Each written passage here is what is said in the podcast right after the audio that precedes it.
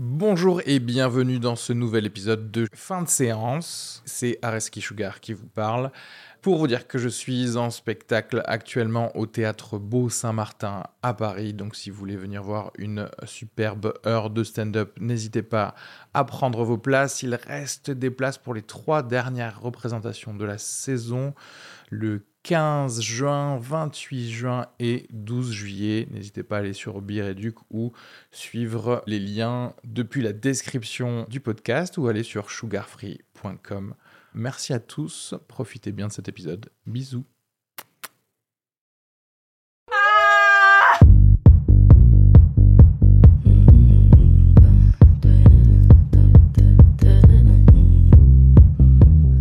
On enchaîne les films d'horreur un petit peu, j'ai l'impression, euh, sur fin de séance. Puisqu'aujourd'hui, on va parler de Brightburn, qui est euh, une sorte de mix entre un film d'horreur et un film de super-héros. Mais heureusement, on va décompresser tout ça avec le nouveau film d'Adam Sandler, Murder Mystery. La team d'aujourd'hui, c'est Jean-Yves, Cyril Hives, stand-upper de son état, et euh, moi-même, Areski Sugar.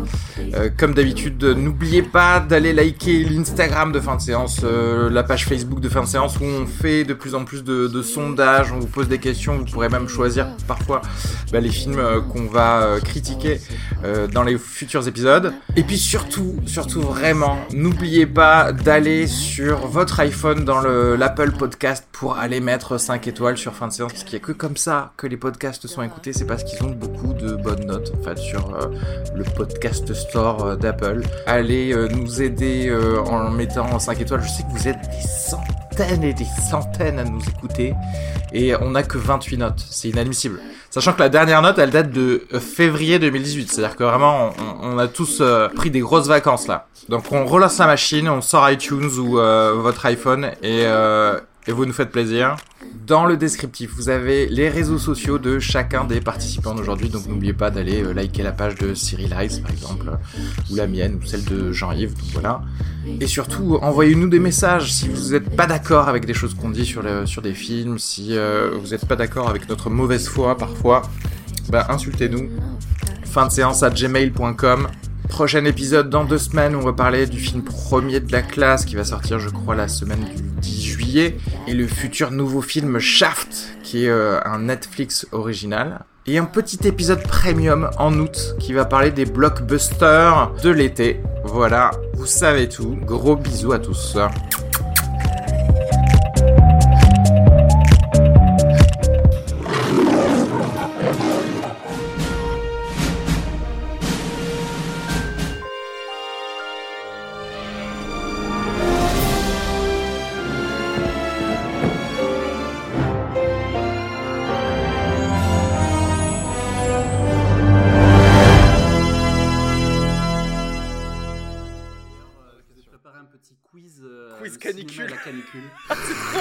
Non, c'est- pas vrai. c'est pas vrai. Franchement, en vrai, c'est trop, ouais, c'est trop marrant. Euh, Die Hard 3, une journée en Exactement. enfer, tu Parce sais. que quand je pensais, j'essayais de me dire c'est quoi le film quand je le regarde, j'ai chaud et j'ai pensé oui. à Die Hard 3 direct. Tu sais, Ah, Manuel. marche il est en sueur. Emmanuel. 37 le matin. pas mal. Que Il y avait aussi euh, Mad Max aussi, Fury Road. Genre Ah. euh, avec la gasoline et tout, c'est pas mal. Euh, moi, j'ai mis enregistré, donc je sais pas si toi t'as mis enregistré Ouais, c'est bon, ça enregistre, c'est ok. C'est parti. Super. Bon, déjà, comment allez-vous? En cette, Bien, euh, ce début d'été un peu là Ah, ça va. Ça fait deux fois Ouais. que je que je fais réveiller Cyril euh, tôt le matin parce qu'on est on est allé voir Brightburn hier à à la séance de 9h. Putain, c'est trop bien d'avoir des séances de 9h à Paris contrairement à Toulouse où C'est vraiment pas mal, ouais. Déjà que moi j'aime bien la séance de 11h, je sais que quand j'étais en région parisienne aussi, j'aimais bien me faire la séance de 9h. Elle est très agréable. Puis t'as ta journée devant toi en plus derrière, c'est plutôt cool. Elle est climatisée en plus. Ah ouais. En fait, ça fait deux fois que Areski me propose d'aller dans des endroits euh, normalement climatisés. Bon, là, on a coupé le ventilateur pour ce podcast. c'est pour Vous délier allez les langues nous en fait. entendre au fur et à mesure, euh, chers auditeurs, en train de nous liquéfier. Exactement.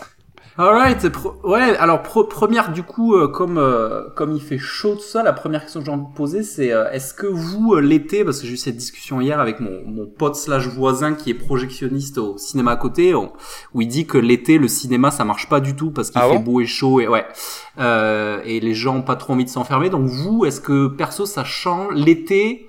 le beau temps, la chaleur, est-ce que vous, ça change votre façon de consommer du ciné ou rien à voir? Bah moi, je dirais que je suis peut-être resté un peu trop coincé dans les anciennes années où euh, les blockbusters de l'été, ça compte, tu vois. Euh, donc euh, moi j'aime bien euh, aller justement profiter de la clim, tu sais, deux heures là dans une journée à rien faire pendant l'été. Bah, Peut-être que ça voudrait dire que c'est pour ça qu'il y a plus, ou en tout cas de moins en moins d'ailleurs, de blockbusters de l'été, et que maintenant tu sais ils les sortent un peu, ils les crois parsèment un peu dans l'année. Bah, si, bah, si ton pote te dit qu'effectivement ça marche moins pendant l'été, J'ai vraiment ce souvenir d'être gamin et d'aller voir, euh, par exemple, Pirates des Caraïbes ouais. au cinéma et que c'était le film de l'été et que c'était très difficile d'obtenir une place et qu'il fallait aller voir euh, le premier jour du reste de ta vie parce que la séance était complète euh, pour aller voir Pirates des Caraïbes. Euh, Ouais, bon film vrai, aussi, hein, ceci dit. Eh, euh, moins d'action, mais Mais ça ce va. Gérard Mais est un vrai pirate. Mais c'est vrai que j'ai quand même le souvenir, c'est marrant que tu parles de Pirates des Caraïbes, j'ai vraiment ce souvenir que l'époque est pas si lointaine où il y avait vraiment la masse de blockbusters. J'ai l'impression que c'est pas c'est pas ouf en fait l'offre depuis 2-3 ans. L'été, euh, j'ai vraiment ce souvenir de, de, de l'été blockbuster, Ouais. tu vois. Mais moi j'ai envie de faire le parallèle avec, euh, tu sais, les tubes de l'été. Ça n'existe plus. Tu vois, il n'y a pas un truc où tout le monde euh, se rejoint dans, en- dans une saison pour dire il se passe, quel- il se passe quelque chose et c'est ça que tu dois y a, écouter, il y a tu ce- Est-ce que. Alors attention, je vais lancer le débat, mais est-ce que. Je sais pas quel âge tu as, pour le coup? Moi, Il a dou- 30, il a 12 34.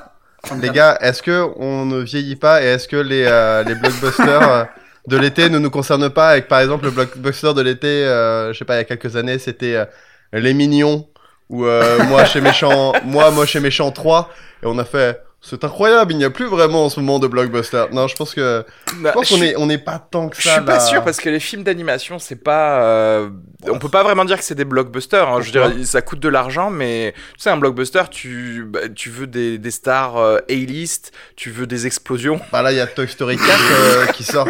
Il y a Toy Story 4 qui sort. Et euh, pour moi, c'est un blockbuster parce que c'est c'est tellement un film énorme. euh, Je te dis, c'est intéressant parce que j'ai jamais vu les films d'animation comme étant des blockbusters, mais je, je me dis, il faut, il faut que ça leur ait coûté de l'argent en fait, un blockbuster. Non, c'est ça, non, la Pour définition moi, d'un blockbuster, c'est euh, gros budget, Ouais, mainstream, action, tu vois, divertissement. Aventure, action, ouais, voilà, des trucs. euh, Et puis euh, moi je j'ai rajouterai la petite filiation euh, gasoline euh, explosion euh, parce que Le- voilà le Bruckheimer effect, comme on appelle très, ça. euh, c'est- c'est- c'est très euh, masculin centré. Je- Est-ce qu'il n'y a pas eu genre euh, Ah, je un Bridget Jones 3 mais avec genre- budget de ouf. Non, alors.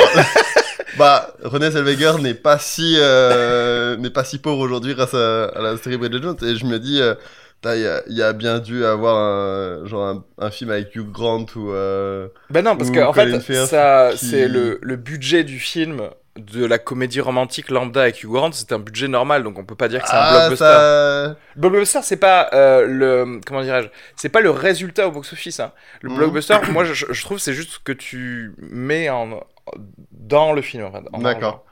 D'accord, parce que pour, pour moi, des, des films qui peuvent avoir, euh, qui ont la vocation à peut-être marcher un été, ça peut être un film qui a justement vocation à, à plaire à tout le monde. Euh, ouais, ça fait longtemps qu'on n'a pas eu un Jason Bourne avec Matt Damon, quoi. Euh, et qui fait plaisir à tous les papas du monde. Mais bon, bah, ça c'est un vrai film, euh, ça, ça, ça me plaît. mais en fait mais en fait c'est marrant parce que je reviens à l'exemple qui était très bon que t'as donné de Pirates des Caraïbes Pirates des Caraïbes c'est les années 2000 et ça ça a été remplacé par les films d'animation en termes de la cible quoi tu vois parce que Mm. Pirates des Caraïbes c'est le film euh, pour la famille et les gosses quoi tu vois on y va tous ensemble euh, c'est divertissant c'est fun euh, je vois pas je vois plus d'équivalent de Pirates des Caraïbes aujourd'hui quoi il y a plus de soit t'es dans le gros truc d'animation, alors il y en a plein, il y a Aladdin qui vient de sortir, il y a Le Roi Lion qui va sortir, qui est considéré comme une, une grosse sortie attendue. Euh, donc voilà, à part les petits films de super-héros, euh, bah du coup on va on va en parler parce que là moi j'en ai sélectionné trois, j'ai sélectionné euh, donc du coup pour le mois de juillet il y a le nouveau Spider-Man qui sort, Ouais. euh, Far From Home. Euh, Est-ce que vous avez vu le trailer? Est-ce que ça vous donne envie? Euh, moi, moi, de toute façon, encore une fois, tous les trucs de comics ou euh, attachés aux comics, euh, je, je- j'aime bien. J'en avais parlé euh, la, dernière fois rapidement en parlant de Avengers Endgame en fait, parce que parce que bah, forcément c'est très lié, c'est dans le même univers. Et euh, bon, clairement, là, je, on peut le dire parce que c'est dans la bande-annonce. Euh, ils, ils ont introduit après Avengers Endgame le fait qu'il y ait un multivers Ouais. dans, euh, dans Spider-Man et dans l'univers Marvel, ce qui est ultra connu dans les comics et ce qui est ultra cool euh, aussi. Euh, donc euh, ouais, moi je pense que moi j'attends ça. J'espère, euh, j'espère qu'il y aura des, des petits caméos, des trucs comme ça. Moi je vis pour, tu sais, des petits clins d'œil en fait. moi je vis Ouais, pour, pour, du le, fan pour le petit, on te tape un petit peu sur l'épaule, on te fait. T'as Eh, vu? T'as vu Ça fait plaisir, hein? Eh. Parce que je, je, je peux cracher sur ça parfois dans le podcast, mais en fait, pendant ma séance, quand on me fait ce clin d'œil-là, je, je peux pas m'empêcher de sourire, tu sais, comme un enfant. Euh, donc oui, moi, moi, je dirais que je, je- enfin pas, j'attends ça pas avec impatience, c'est pas mon- Non, non. le truc, mais euh, mais je me dis oui, ce sera un, un bon petit S'il est aussi bon que euh, Homecoming, c'est euh, c'est déjà une performance. Parce que j'avais vraiment. C'était très bien Homecoming, ouais, c'était bien. ouais. Ouais, je m'étais vraiment amusé. J'avais Ouais. trouvé que c'était très bon, alors que j'aimais beaucoup euh, ceux avec euh, Tobey Maguire. Ouais. Euh, Tu t'es pas senti trahi du coup Non, non, non. euh, mais après, fois. après, j'ai pas cet attachement. Euh, dis pas quoi, ils le refont, mais c'est pas possible. Je vais jamais m'en sortir. Euh, Je dis, jamais va-t'en m'en de la séance, personne qui parle comme ça. Euh, mais c'est ça, ça a moyen d'être un bon film. En fait, je suis curieux surtout pour Jack Gyllenhaal Ah qui joue.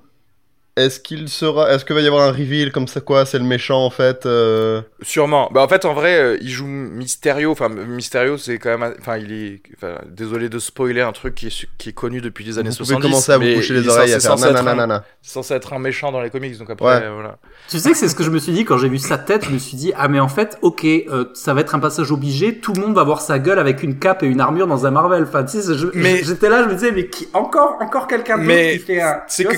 Keanu Reeves aussi là il est pressenti pour jouer quelque chose dans Marvel et, et tu sens qu'en plus ça va pas être un héros, ça va pas être un headliner, ça va être juste un. Tu vois, un second rôle parce que il faut faire. Non ça va être Kenny Reeves. Marvel. Il va jouer Kenny Reeves. Il a des pouvoirs en fait dans l'univers Marvel. Il est trop fort. Il a, il a, il a fait récemment là son propre, euh, il a joué son propre rôle. Ben, on, on en parlait justement avec Jean-Yves. Il a joué dans le film Always Be My Maybe, Dali Wong. ouais, euh, avec Ali Ah, Wong. avec Ali Wong. ouais. Et, euh, et oui, il jouait. Et du coup, ça a déchaîné un torrent de mimes sur Internet. Euh, tu sais, à base de Can Reeves walking in a room with music, tu sais. Ouais, c'est ce, ce gars, ne, ne- j'ai l'impression que quand il aura 70 ans, il aura toujours l'air d'en avoir 40 quoi. Ce gars est un cyborg, euh, je sais pas, je sais pas quel est son secret, mais voilà, c'est- c'était assez fun de, de le voir là-dedans. Alors, je lui ai Euh, posé la question que- et apparemment beaucoup de crème hydratante. Comme quoi, c'est pas tant que. Est-ce que par contre, si vous attendez pas trop euh, Spider-Man, est-ce que par contre, parce que moi je l'attends, parce que ça pour moi, on est vraiment dans du gros blockbuster, over the top, c'est. Fast and Furious, Hobbs Show, euh, spin-off de la, la franchise Fast and Furious. Est-ce que euh, Cyril, tu as envie d'aller voir Dwayne Johnson The Rock aller euh, conduire des grosses voitures en Angleterre contre Idris Elba? j'ai regardé, euh, j'ai regardé le trailer euh, plusieurs fois. Parce que il est, le trailer est tellement fun, il est tellement bien chorégraphié.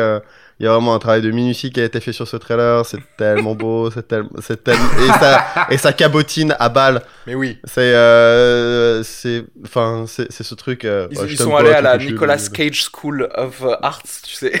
Euh, bah, à la Alors ça vaut le coup, ça vaut le coup que je vous lise quand même le plot synopsis. Alors le plot synopsis, c'est depuis que Hobbs, fidèle agent de sécurité au service diplomatique des USA, combatif mais droit, et Shaw, un homme sans foi ni loi, ancien membre de l'élite militaire britannique, se sont affrontés en 2015 en Fast and Furious 7, les deux hommes font tout ce qu'ils peuvent pour nuire l'un à l'autre. Mais lorsque Brixton, un anarchiste génétiquement modifié, met la main Oui, les, les sur une arme de destruction massive après avoir battu le meilleur agent du MI6 qui se trouve être la sœur de Shaw. Les deux ennemis de longue date vont devoir leur faire équipe pour tomber le seul adversaire capable de les anéantir. Euh, Ouais, dans le trailer, ils font référence à un virus, donc, euh, Oui, ça, qui est capable de euh, détruire la moitié de la population. Et j'ai juste envie de savoir, c'est quoi le critère du virus? Genre, parce que pourquoi la moitié? Est-ce que c'est genre ça va être tous les hommes, ou ça va être tous les femmes, ou ça va être toutes les personnes en dessous de l'âge médian de la population. Non, c'est euh, en fait ça sélectionne que les gens qui ont pas vu Fast and Furious. Donc c'est la moitié qui a pas vu. que- Tu, Mais tu, tu penses qu'ils se disent, ils se parlent comme ça, euh, les deux, ils font. euh, Ah, tu te souviens quand on était dans Fast Furious 7 et qu'on qu'on s'engueulait parce que c'est tellement. Mais le pire, c'est que ces personnages pourraient, parce que moi, en fait, en vrai, je... les films Fast and Furious, là, depuis, tu sais, euh, l'épisode 5 ou, quoi, on avait commencé à les reviewer sur euh, fin de séance, parce que euh, c'était tellement over the top Mhm. que nous, on le regardait en second degré. Mais en fait, ces deux personnages-là, enfin, et aussi les acteurs, euh, donc Jason Statham et, et The Rock, eux, j'ai l'impression que ce sont les deux seuls acteurs qui savent qu'ils sont dans un truc en second degré et que c'est une blague presque ce film, Hobbs and Show. Et c'est juste pour f- vraiment faire plaisir aux gens en disant non mais en fait, ok, on a compris que vous vouliez de l'action, non on veut pas vous donner la fausse culture de la famille et des voitures qu'il y a avec Vin Diesel, on va juste faire péter des trucs et on va se marrer. Mais il y a, y a l'air d'avoir trois films. d'accord euh, avec ce film. Il y a l'air d'y avoir trois films dans, dans ce Il y a une référence à Captain America. Euh, le truc de retenir un hélicoptère par la seule force de ses bras Ah. depuis, euh, non, depuis un c'est, endroit. c'est les, les entraînements de The Rock euh, qu'il fait tous les jours. C'est, quoi qu'ils aient filmé les entraînements de The Rock et ils ont dit bah c'est bon c'est le film. Non, mais pour le coup, bah, ouais, celui-là, celui-là, je pense que on peut se marrer. On peut, euh, Oui, on peut bien se Je marrer. pense aussi. Je pense aussi. euh, Est-ce que vous avez vu la taille de la, la salle de muscu de voyage que, que Non, mais- Dwayne Johnson se trimballe Tu l'as vu ça ou pas? Ouais, ouais. Non, mais le gars, en fait, c'est comme si c'était un cirque ambulant, en fait. Le gars, il a un, cha- il a un chapiteau, mais juste pour aller faire du sport, où qu'il aille. le cirque est en ville mesdames et messieurs. Le cirque est en ville. Alors, un truc incroyable aussi, c'est que où qu'il aille tourner ou alors où qu'il aille faire de, de la promo, euh, les gens qui ont des euh, qui ont des salles de muscu, ils, ils sont tellement trop fans de lui qu'ils lui disent euh, non mais viens faire du sport chez nous parce que bien sûr Ah, euh, tu vois t'as une t'as un selfie avec euh, avec The Rock euh, pour dire il est venu dans notre salle de gym. Mais surtout c'est qu'ils ouvrent à pas d'heure parce que tu sais The Rock il est connu pour être le gars qui dort jamais tu vois. Genre le gars qui atterrit à 4 heures du mat et qui va tout de suite faire du sport etc et, et donc ces ces propriétaires de salles de, de muscu qui vont aller ouvrir leur salle de muscu à 3 heures du mat pour The Rock t'as l'impression que c'est un, un demi-dieu tu sais. Excellente euh, pub pour Fitness Park, donc euh, République, ouvert 24 heures sur 24, les gars. c'est le nouveau sponsor de fin de séance parce que là euh, nous- ils ont vu nos photos ils ont vu vous mangez trop d'M&M's Alright, bon bah écoutez, bon ça Fast and Furious ce sera pour le 7 août. On va finir avec le dernier trailer, c'est Anna, le nouveau Luc Besson qui sort le 10 juillet, euh, qui a l'air d'être un film d'espionnage dans la lignée de Red Sparrow avec une, une jeune fille. Bon là, c'est il y a du progrès parce qu'elle a l'air d'avoir 18 ans, elle, est, elle a l'air super jeune, mais voilà pour Luc Besson, il y a un petit progrès. Et euh, très jeune, mannequin, euh, genre je suis espionne, je suis une machine à tuer, euh, je suis une machine à tuer un peu malgré moi. Mhm. Euh, du beau casting parce qu'il y a Luke Evans, il y a aussi, euh, j'ai oublié son nom, euh, qui joue dans Batman. euh, euh, Cillian Murphy Oui, voilà, Kylian Murphy, et merci. Et, euh, et voilà, ça a l'air plutôt plaisant. Euh, Qu'est-ce que vous avez pensé de ce trailer? Est-ce que ça vous donne envie ou pas? Est-ce que vous êtes client de ce genre? Moi, j'étais impressionné par euh, le fait que si tu regardes en filigrane euh, ce trailer, tu vois Luc Besson faire des doigts, euh, mais tout le temps sur le fait parce qu'il a été annoncé en tant que en faillite. euh, je sais pas. enfin, moi, j'ai l'impression que tous les mois, il y a un article qui dit Luc Besson, euh, Luc Besson est obligé de vendre EuropaCorp. Euh, euh, sa société de production ne s'en sortira jamais. Et là, j'ai juste l'impression que Luc Besson fait Mais je suis invincible, vous ne m'aurez jamais. Je peux continuer à sortir des films jusqu'à la fin de ma vie. ouais c'est clair Et même après. Euh, après, c'est. Est-ce que Anna a un rapport avec Lucie Ah. Et euh, ou alors est-ce qu'il aime juste donner des noms de femmes euh, de quatre lettres euh, à ses films? Écoute Ouais, euh, il va peut-être nous faire une Night Shyamalan, on sait pas. Peut-être que Lucie va se réveiller dans le corps de Anna ou inversement. Il va peut-être C'est dans le, c'est dans le Luciverse, le Lucie Cinematic. Euh, moi, je t'avoue que. Alors, ce qui est marrant, c'est que je... si tu m'avais montré la, la bande-annonce euh, de nulle part en ne me disant pas que c'est Europa Corp ou je sais pas quoi, j'aurais dit ça ressemble vraiment à un film de Luc Besson. C'est que. Encore des mannequins. C'est-à-dire qu'il peut pas s'empêcher de. Tu vois, de prendre euh, comme tête d'affiche euh, une meuf qui pèse 20 kilos et qui fait des, de la, des arts martiaux. Je peux pas lui en vouloir. Continuons. Euh, après, je, non, la bande-annonce me donne pas spécialement envie. C'est-à-dire que ça m'apprend rien du tout. Il n'y a pas une intrigue intéressante. Mm. Bah, le seul truc euh, où je me suis juste fait cette réflexion en me disant, oui, c'est vrai qu'un mannequin, c'est plutôt un bon espion dans le sens où en fait ça voyage partout euh, dans le monde. Ça a une bonne couverture en tout cas. Euh, mais c'est même pas dit en fait dans la bande-annonce. C'est-à-dire que c'est moi qui me suis imposé ça en plus. T'as déjà écrit ta fanfiction. Voilà, exactement. bien. Euh, sur les, les forums. En fait, là, ce que tu décris, c'est Zoolander un peu, non? C'est pas Zoo- Mais putain, mais je préfère Zoolander, oui, c'est clair. Euh, parce qu'au moins, il y, a la- il y, a la- il y a le fun aussi du monde de, du mannequinat. Mais euh, ouais, et là, je- enfin, vraiment, la bande-annonce, c'est que de la tatane. C'est que une meuf qui tatane des gens. Donc, euh, et après, ça a l'air assez enfin, chorégraphié normalement. C'est-à-dire que, tu sais, comme on dit toujours en termes de, de baston, on est toujours à quelques années en retard par rapport à ce qui se fait à Hong Kong, tu sais. Et, euh, et du coup, là, moi, en fait, si tu m'apportes rien de spécial dans ce que fait quelqu'un, euh, c'est-à-dire que même John Wick, il se renouvelle et encore, c'est du gun kata. euh, tu vois, ils, sont, ils se disent, bon, comme il y a que ça dans notre film, il faut qu'on fasse euh, des choses nouvelles, il faut Mhm. qu'on innove. Là, euh, ça m'a l'air assez fade. Donc, euh, oui, là, ce film, pour le coup, je, je pense que je l'attendrai en VOD, à moins que vraiment il fasse très très chaud et que je recherche de la clim. Mais euh, voilà. Et qu'il n'y ait pas une nouvelle projection du premier jour du reste de ta vie. Ouais, voilà. Deux. Le deuxième jour. Ok, alright. Bon, vous êtes prêts pour le petit débat du jour ou pas Allons-y. vous, êtes, Yes. euh, vous êtes chaud, ok. Alors le débat du jour euh, concerne notre notre ami euh, Harrison Ford, euh, Indiana alias Indiana Jones, euh, qui a créé une petite polémique le jour au- sur le Today Show en balançant que euh, le personnage d'Indiana Jones euh, mourrait avec lui, qu'il ne voyait personne d'autre euh, pour y jouer. Alors pour la petite histoire marrante, c'est que euh, on fait allusion à Chris Pratt hein, qui jouerait euh, le nouveau Indiana Jones et lui il s'est trompé, il a dit Chris Pine. Donc en plus il s'est trompé d'acteur un petit peu euh, qui, qui rentre dans le un espèce d'archétype d'acteur d'action. Euh, donc euh, même un petit peu qui, qui a donné lieu à un petit moment malaisant avec le présentateur où il vraiment il insistait euh, ça va mourir avec moi c'était euh, donc le, le présentateur se marrait un peu mais il a compris que c'était vraiment très sérieux. Euh, dans la foulée il y a euh, Steven Spielberg euh, et Indiana Jones qui ont conjointement annoncé la, le, le début du tournage du Indiana Jones 5 et une sortie pour été 2021 alors est-ce que ce truc est précipité pour pas que ça donne la place à Disney qui a les droits de pouvoir faire la place à acteur. Ouais. Euh, Qu'en pensez-vous? Est-ce que vous pensez que euh, il y a qu'un seul Indiana Jones ou est-ce qu'on peut rafraîchir le personnage? Euh, Sur nos réseaux, là, je suis allé voir les résultats des sondages, c'était assez partagé. Il y avait Ah ouais? un léger avantage. Léger avantage pour euh, Tim Ford, pour euh, oui, non, il y a que Harrison Ford qui sera euh, Indiana Jones. J'ai reçu un petit message là de Sophie qui dit que elle trouve ça très prétentieux, mais en même temps, est-ce que ça va pas dans le sens du public? Donc voilà, qu'en pensez-vous? Donc je vous pose la question, les gars. Est-ce que vous êtes plutôt Team Ford ou Team Pratt Alors la question moi j'avais reçue pour, euh, pour préparer un petit peu ce débat c'est euh, y a-t-il euh, seulement un seul Harrison Ford Euh, J'ai fait des recherches. Et en fait il se trouve qu'aux États-Unis euh, il y a 125 personnes qui se nomment aussi Harrison Ford.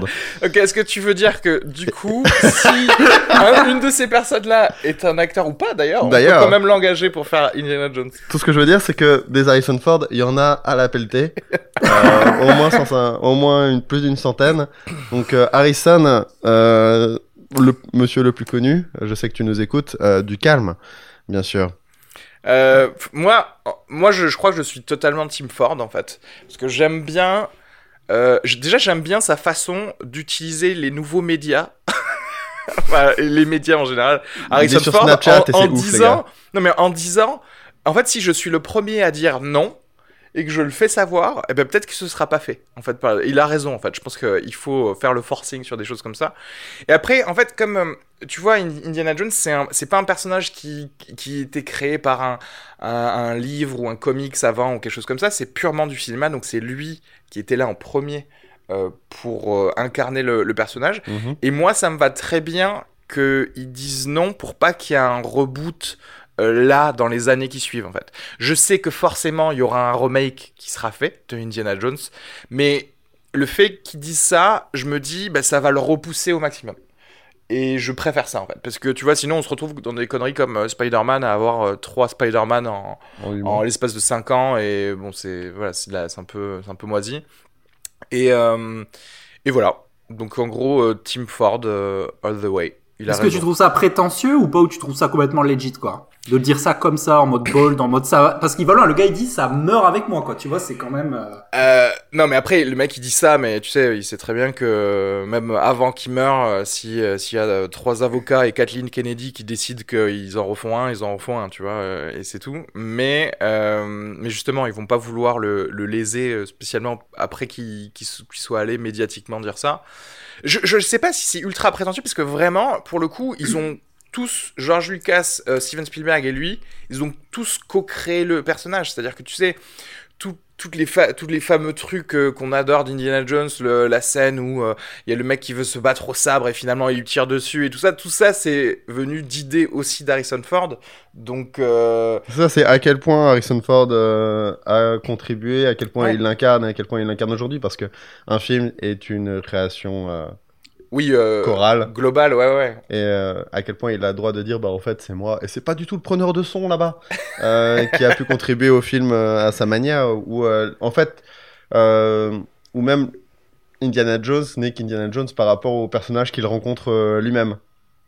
Ouais. Si, par rapport aux situations vers lesquelles il a, il a, il s'est mis face à face. Non mais c'est sûr, mais et c'est sûr que oui, forcément il y a, y a un côté euh, narcissique, mais je voilà encore une fois moi je préfère lui prêter des bonnes intentions en se disant bon oui certes il utilise cette voix narcissique, mais pour juste au moins aller à l'encontre de toutes ces conneries d'aujourd'hui, de, de tout remaker, tout rebooter à tout bout de champ, juste euh, essayer de trouver des idées originales, comme d'ailleurs Indiana Jones fut une idée originale en fait, tu vois. Mais il y a deux, trois Ouais. trucs euh, qui ont déjà été faits pour faire une sorte de passation de pouvoir. Il y avait Shia LeBeouf, euh, LeBeouf. Oui mais c'est pas Indiana Jones, c'est son fils. Oui, c'est son Du coup, fils, en fait, mais il y, avait cette envie de dire euh, dans, le prochain, dans le prochain film, les gars, c'est va y avoir Shia, qui est juste lui. Ben, je, à la limite, oui, mais c'est pas grave parce que justement aussi il y a le côté, tu sais, à la fin de Kingdom of the Crystal Skull, tu sais, il y a Shia LeBeouf qui prend le chapeau d'Indiana Jones, qu'il est, à, il est à la seconde de le mettre et Indiana Jones lui dit non, non, ça c'est mon chapeau, tu dégages.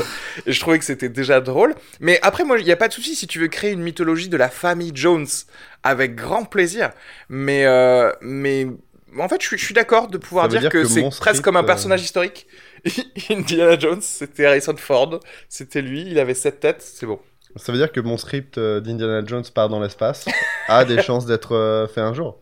Euh, Et tant pis si c'est pas avec Harrison Ford. Ouais, ça c'est malheureux. Bah, Tomb Raider, ça a été incarné par maintenant deux. Mais femmes encore une fois, Tomb. Raider, c'est pas pareil, tu vois, c'est un personnage Ouais, qui était créé de d'abord euh, en Mm. jeu vidéo, etc. Et en plus, il y a tout un univers, il y a des comics, etc.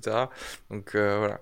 Et Qu'est-ce que t'en penses, toi, Jean-Yves Bah écoute, euh, moi, euh, moi je suis plutôt Team Ford pour euh, plusieurs raisons, parce que déjà pour moi maintenant il y a un précédent puisqu'il y a le précédent Han Solo et, et moi j'ai vraiment trouvé que le gars qui, qui était censé incarner Han Solo jeune, il a, c'était vraiment pas ouf. Donc il y avait un, c'est-à-dire qu'en fait il est tellement charismatique et il a tellement marqué le rôle que j'ai du mal à imaginer quelqu'un d'autre.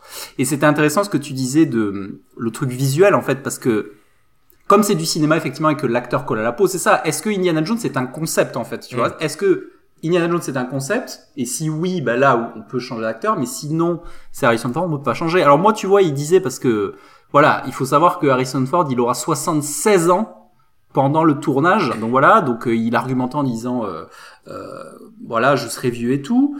Euh, alors à ce moment-là, pour changer, pourquoi pas? Moi, je serais, je serais plus pour partir dans l'extrême, tu vois, genre euh, l'aventurier vieux, donc prendre quelqu'un de très vieux, genre euh, Kirk Douglas vieux, tu vois, genre centenaire, euh, un Ah oui, vieux, un vieux aventurier, avec quoi, tu Harrison vois. Ford, quoi. au Voilà. Ouais. Ou continuer, voilà, quelque chose de vieux, ou alors. Euh, et là, ça rejoint quelque chose que j'ai lu de très marrant. Euh, je sais pas si t'as vu ce truc passer sur Première qui disait, et ça je trouvais ça génial, que euh, quand euh, il y a le Batman de Tim Burton qui est sorti à la fin des années 80, il y avait des gars à la Warner qui voulaient un gars du cinéma d'action. Oui. Donc il y avait beaucoup de gars qui voulaient Steven Seagal Ouais, pour jouer. euh, voilà. Et donc, et donc du coup, je me dis, quitte à changer, pourquoi pas prendre quelque chose genre, tu vois, genre Jean-Claude Van Damme, tu vois, un truc qui n'a rien à voir. partir, partir sur quelque chose au moins de frais, parce que si c'est juste pour amener de la jeunesse pour amener juste un petit peu de parce que voilà Chris Pratt franchement c'est c'est c'est Oui. pas ouf en termes de charisme en termes de de ce que ça amène Quand même. Bah, je Voilà. franchement, en vrai, euh, tu le vois dans Jurassic World où justement déjà, on sent qu'il essaye de faire un peu le Indiana Jones. Enfin, il, enfin, il a- C'est marrant, il y a eu tout ce débat sur euh, est-ce que James Bond devrait. euh, est-ce que le prochain James Bond pourrait être noir, devrait être noir euh, Non, mais ça, Et, rien, là- ça, et là, justement, là, ce serait marrant de, un Indiana Jones euh, asiatique. Euh, Ah, mais, des choses comme ça, moi je serais à fond. Mais ouais, mais. euh, non, mais, mais là, après- mais là, il se parlait de dans ces discussions, il, il parlait de ce qui serait dans l'air du temps. Il parlait de Diana Jones, que ce soit une femme, donc que ce soit Oui. soit sa nièce ou sa fille, ou là, et du coup, ça, on serait dans la dans la filiation Wonder Woman. Et, et donc ça, ça serait le plus probable. Et du coup, ce qui est marrant, c'est que est-ce que dans cette histoire, son plus grand pote, ce sera pas Spielberg, parce que comme Disney a les, a les droits, Mhm. est-ce qu'il va pas se passer exactement ce qui s'est passé pour James Bond, parce que tu sais que pour James Bond ils ont gardé Daniel Craig, ils voulaient le changer, mais comme ils ont fait des études de marché qui disaient que les gens voulaient garder Daniel Craig et que les gens n'étaient pas prêts à changer, Ouais. ben, ils ont gardé Daniel Craig. Donc ils vont peut-être faire leur petite étude de marché, dire Ouais. voilà Harrison Ford par Harrison Ford, et après ce sera quel, est- quel poids Spielberg dans tout ça, parce que je pense que Spielberg pourrait très bien dire c'est Harrison Ford ou rien du tout. Ouais. Euh, Est-ce qu'il le donnera à quelqu'un d'autre? Voilà, donc faut voir qu'est-ce qui se décidera à ce niveau-là. C'est pour ça, encore une fois, moi je pense qu'il a, il a eu raison de jouer le public, quoi. C'est-à-dire qu'en gros, il se, il se prend Il déjà les futurs votes du public en, en disant ça. Et pareil, je trouve que c'est un bon move politique aussi pour euh, euh, qu'il y ait plus de films avec des vieux. euh, ou alors euh, qu'il y ait plus de films originaux. Et donc, euh, totalement Team Ford, quoi. Ou plus de films de vieux originaux. Exactement, Ouais. encore, Ouais. encore mieux. Ouais, ouais, parce que vous vous rappelez, il y avait la, la, la dernière histoire qu'il y avait comme ça. Tu te rappelles, c'était Jack Nicholson qui avait un peu rouspété euh, parce que euh, euh, parce que euh, Heath Ledger jouait le Joker Ouais. et que il avait été vexé parce qu'il n'avait pas été consulté. Genre, c'est comme s'ils avaient euh, il avait déposé la marque un petit peu. Et à l'arrivée, finalement, c'est deux prestations qui sont très bien et différentes, tu vois. Ouais. Donc euh, Alors là, pour le coup, tu vois, on rentre dans pourquoi, euh, justement, moi je suis pas d'accord avec Jack, Jack Nicholson. Le Joker, c'est un, un, il existe Voilà, dans d'autres oui. médias. voilà. et ouais, euh, c'est un truc, ça se renouvelle, etc. C'est-à-dire que même dans le même médium, qui est le comics, il y a plusieurs Jokers différents. Donc si tu veux, je peux pas euh, Mm. Non, mais c'est vrai, c'est vrai. Donc euh, Il faudrait prendre un exemple, et l'exemple auquel j'ai pensé, c'est par exemple, euh, bah, tu sais, l'exemple de Ripley dans Alien, tu vois. Est-ce qu'on Ouais. pourrait, s'il faisait un reboot, est-ce qu'on pourrait prendre autre chose que Sigourney Weaver? Ce serait la même question se poserait, quoi, tu vois. Bah moi je ouais, Et- moi je serais de team euh, waiver du coup euh, en disant euh, ouais ne la changez pas. C'est à dire que ouais pourquoi pas? Parce qu'en fait si tu te dis hum, l'univers qu'on a créé est, est cool ben en fait je- je- ça le rend plus puissant l'univers si tu ne touches plus aux personnages euh, et donc aux, gens qui les incarnaient avant. Tu vois? Voilà tout simplement. Il y a vraiment ce truc quand même. euh, 76 ans Harrison Ford. c'est ouf hein. C'est incroyable. Euh, ce qui me fait penser que le prochain euh, Indiana Jones, j'imagine le synopsis, euh, des documents ont été perdus dans les archives euh, du syndicat des... Et donc, euh, pour préparer le prochain goûter, il faut... Non mais il est vieux, quoi. Non mais 76 ans, c'est c'est dur. Enfin, 76... enfin, 76 ans. Euh, je sais pas si euh, vous avez des idées là de films d'aventure avec des vieux? Euh, Jumanji? Hein, pardon? Non. Non, ils sont pas vieux. Euh, J'essaye. Je sais pas, de films un peu d'action avec des personnes euh, vraiment âgées, quoi. Âgé, genre âgé, genre Kirk Douglas, c'est ça, des centenaires. Ouais, enfin non, non, mais même déjà 60, soit, à passer 75 ans, mais, mais où, ils, où ils sont actifs dans le... Alors, il y avait, moi j'ai, bon, ce, le Bah, il y avait les Clint Eastwood, hein, les Clint Eastwood, Oui. il était pas frais sur la fin, mais bon, ça Ouais. fait pas vraiment action, tu Oui, vois. mais, quoique, euh, c'est vrai que t'as raison. Après, il y a le fameux Booba Otep. Tu te souviens de, de ce film de Don Coscarelli Mais bon, c'était Ouais. pas des vieux euh, qui jouaient vraiment les rôles. Tu vois, c'était euh, Bruce Campbell qui jouait un Elvis vieux dans ce film. Mais c'est vrai que on casse rarement des gens vieux pour dire euh, allez, faites des trucs. Ah, mais si Tu sais, le film de avec Michael Caine, tu sais, où il, où il, où il tirait sur oui. des gens. Oui, oui, oui, oui, oui, oui, oui. Il, c'est il vrai. a quel âge Bruce Willis Il était un peu vigilante. Euh... Bruce Willis, il a une bonne soixantaine, je pense, non Ah ouais. Easy.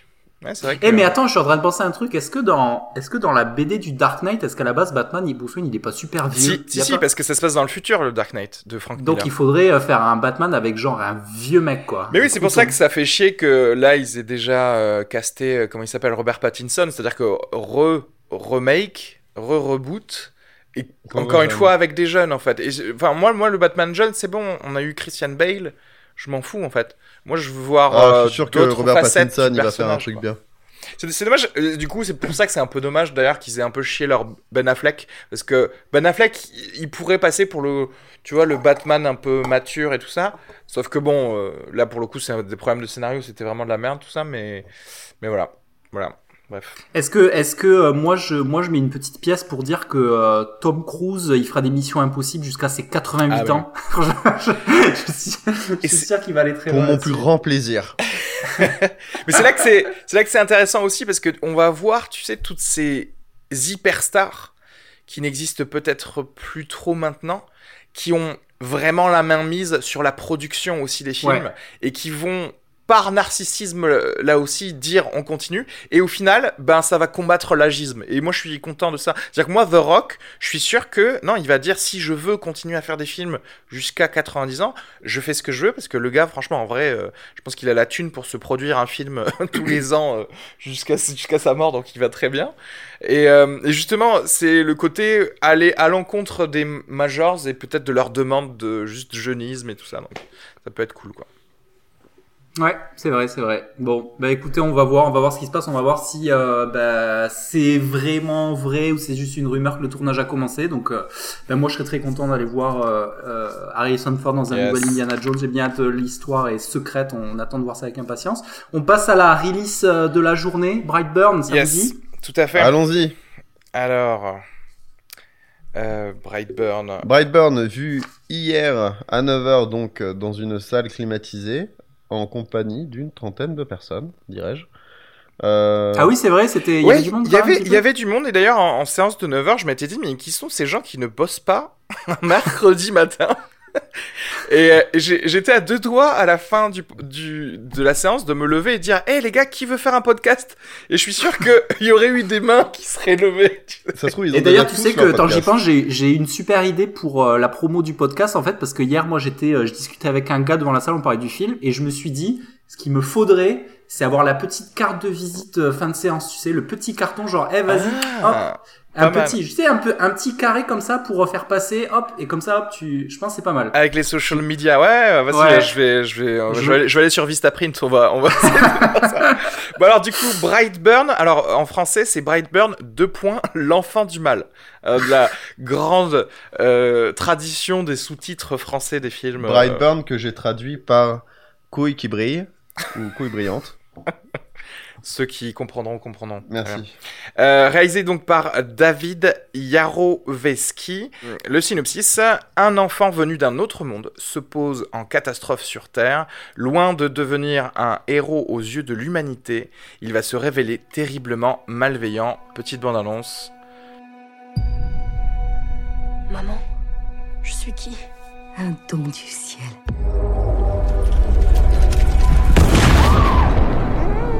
Nous sommes sûrs que tu n'es pas venu ici par hasard.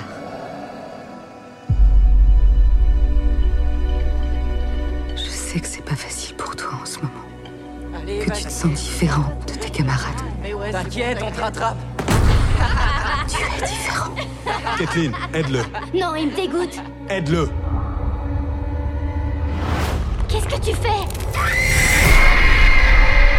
Je veux qu'on le menotte et qu'on l'enferme. Et sa vraie mère, vous savez seulement qui c'est? C'est moi, sa vraie mère. On s'en va. Ok. Alors, qu'est-ce que vous avez pensé de, de Brightburn? On va, on va faire euh, comme d'hab, hein, on va faire un petit tour de table euh, avec petit avis général, petite note, le plus, le moins, puis après on passe en discu spoiler. Ok. D'accord. Je t'en prie, Reski.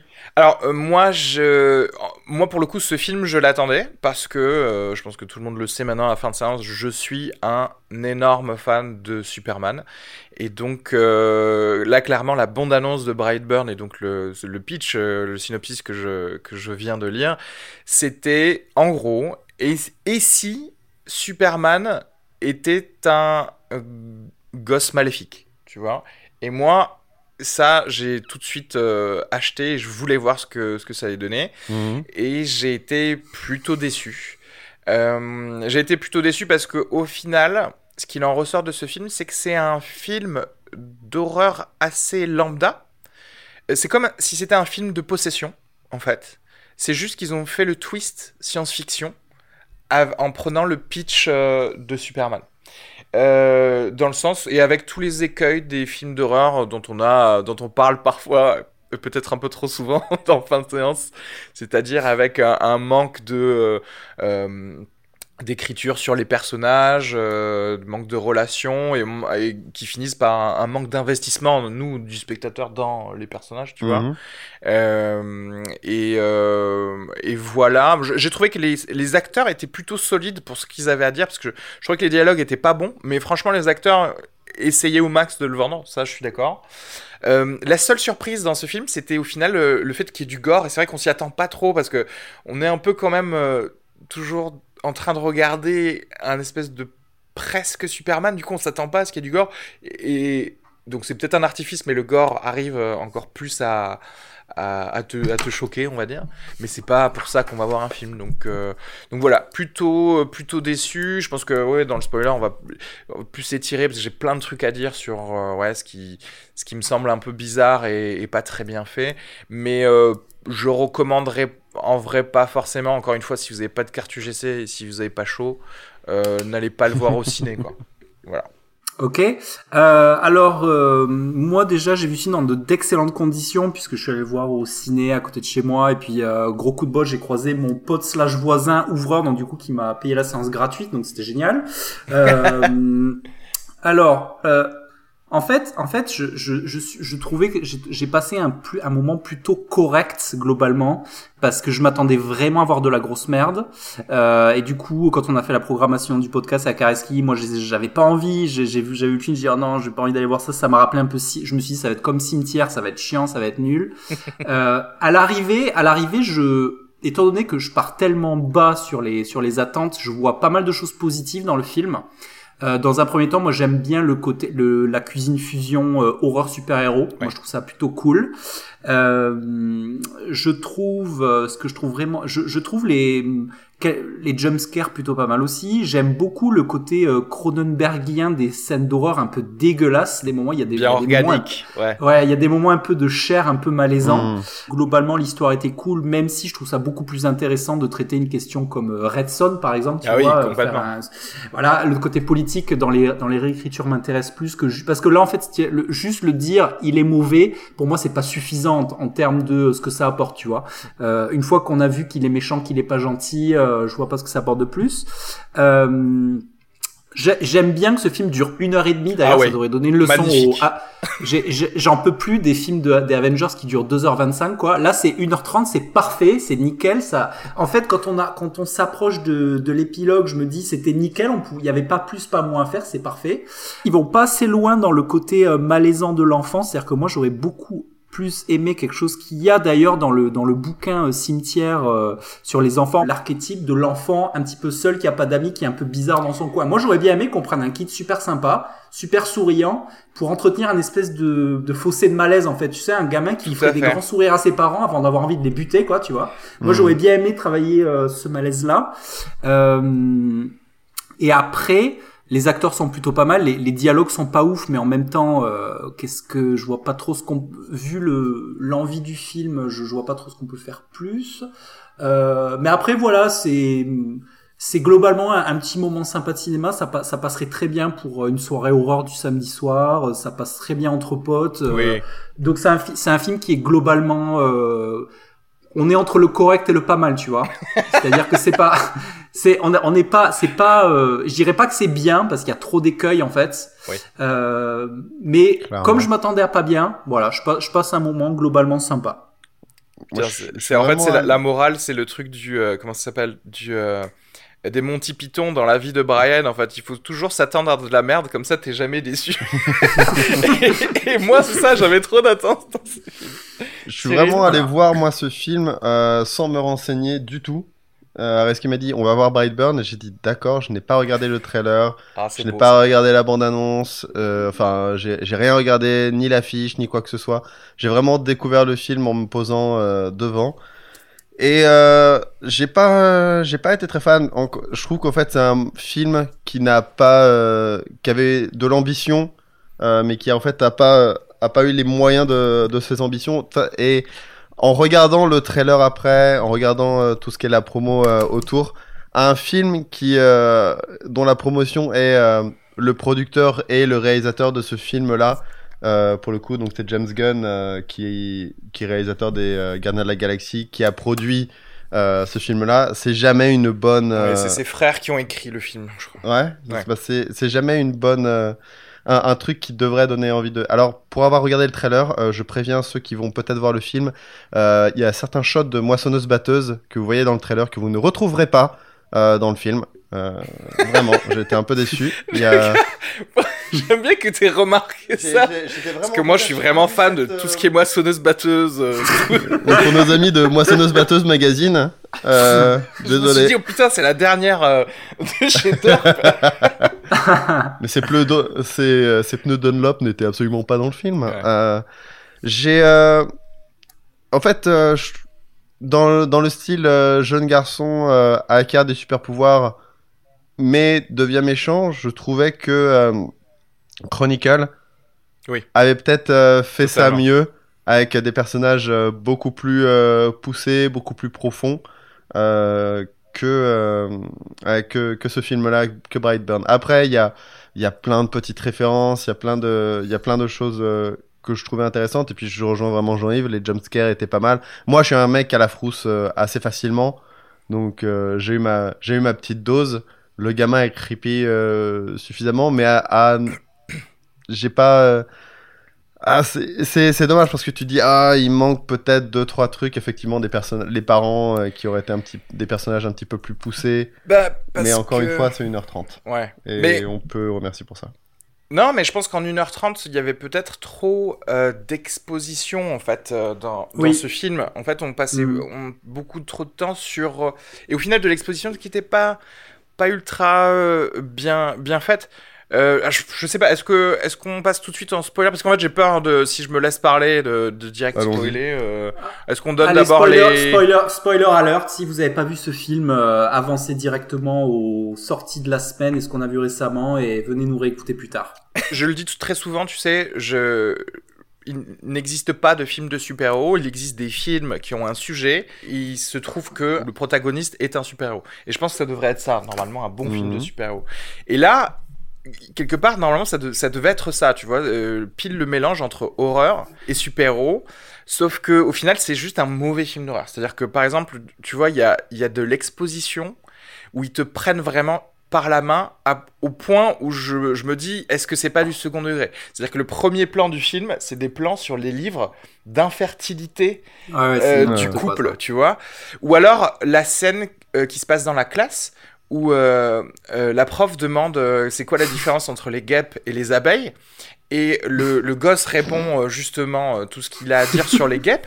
Et il décrit un truc d'une race de guêpes qui te fait sous-entendre qu'en fait sa race d'alien elle fait ça, c'est-à-dire qu'en gros elle va pondre son enfant dans une autre race pour que ce soit l'autre race qui la nourrisse, etc.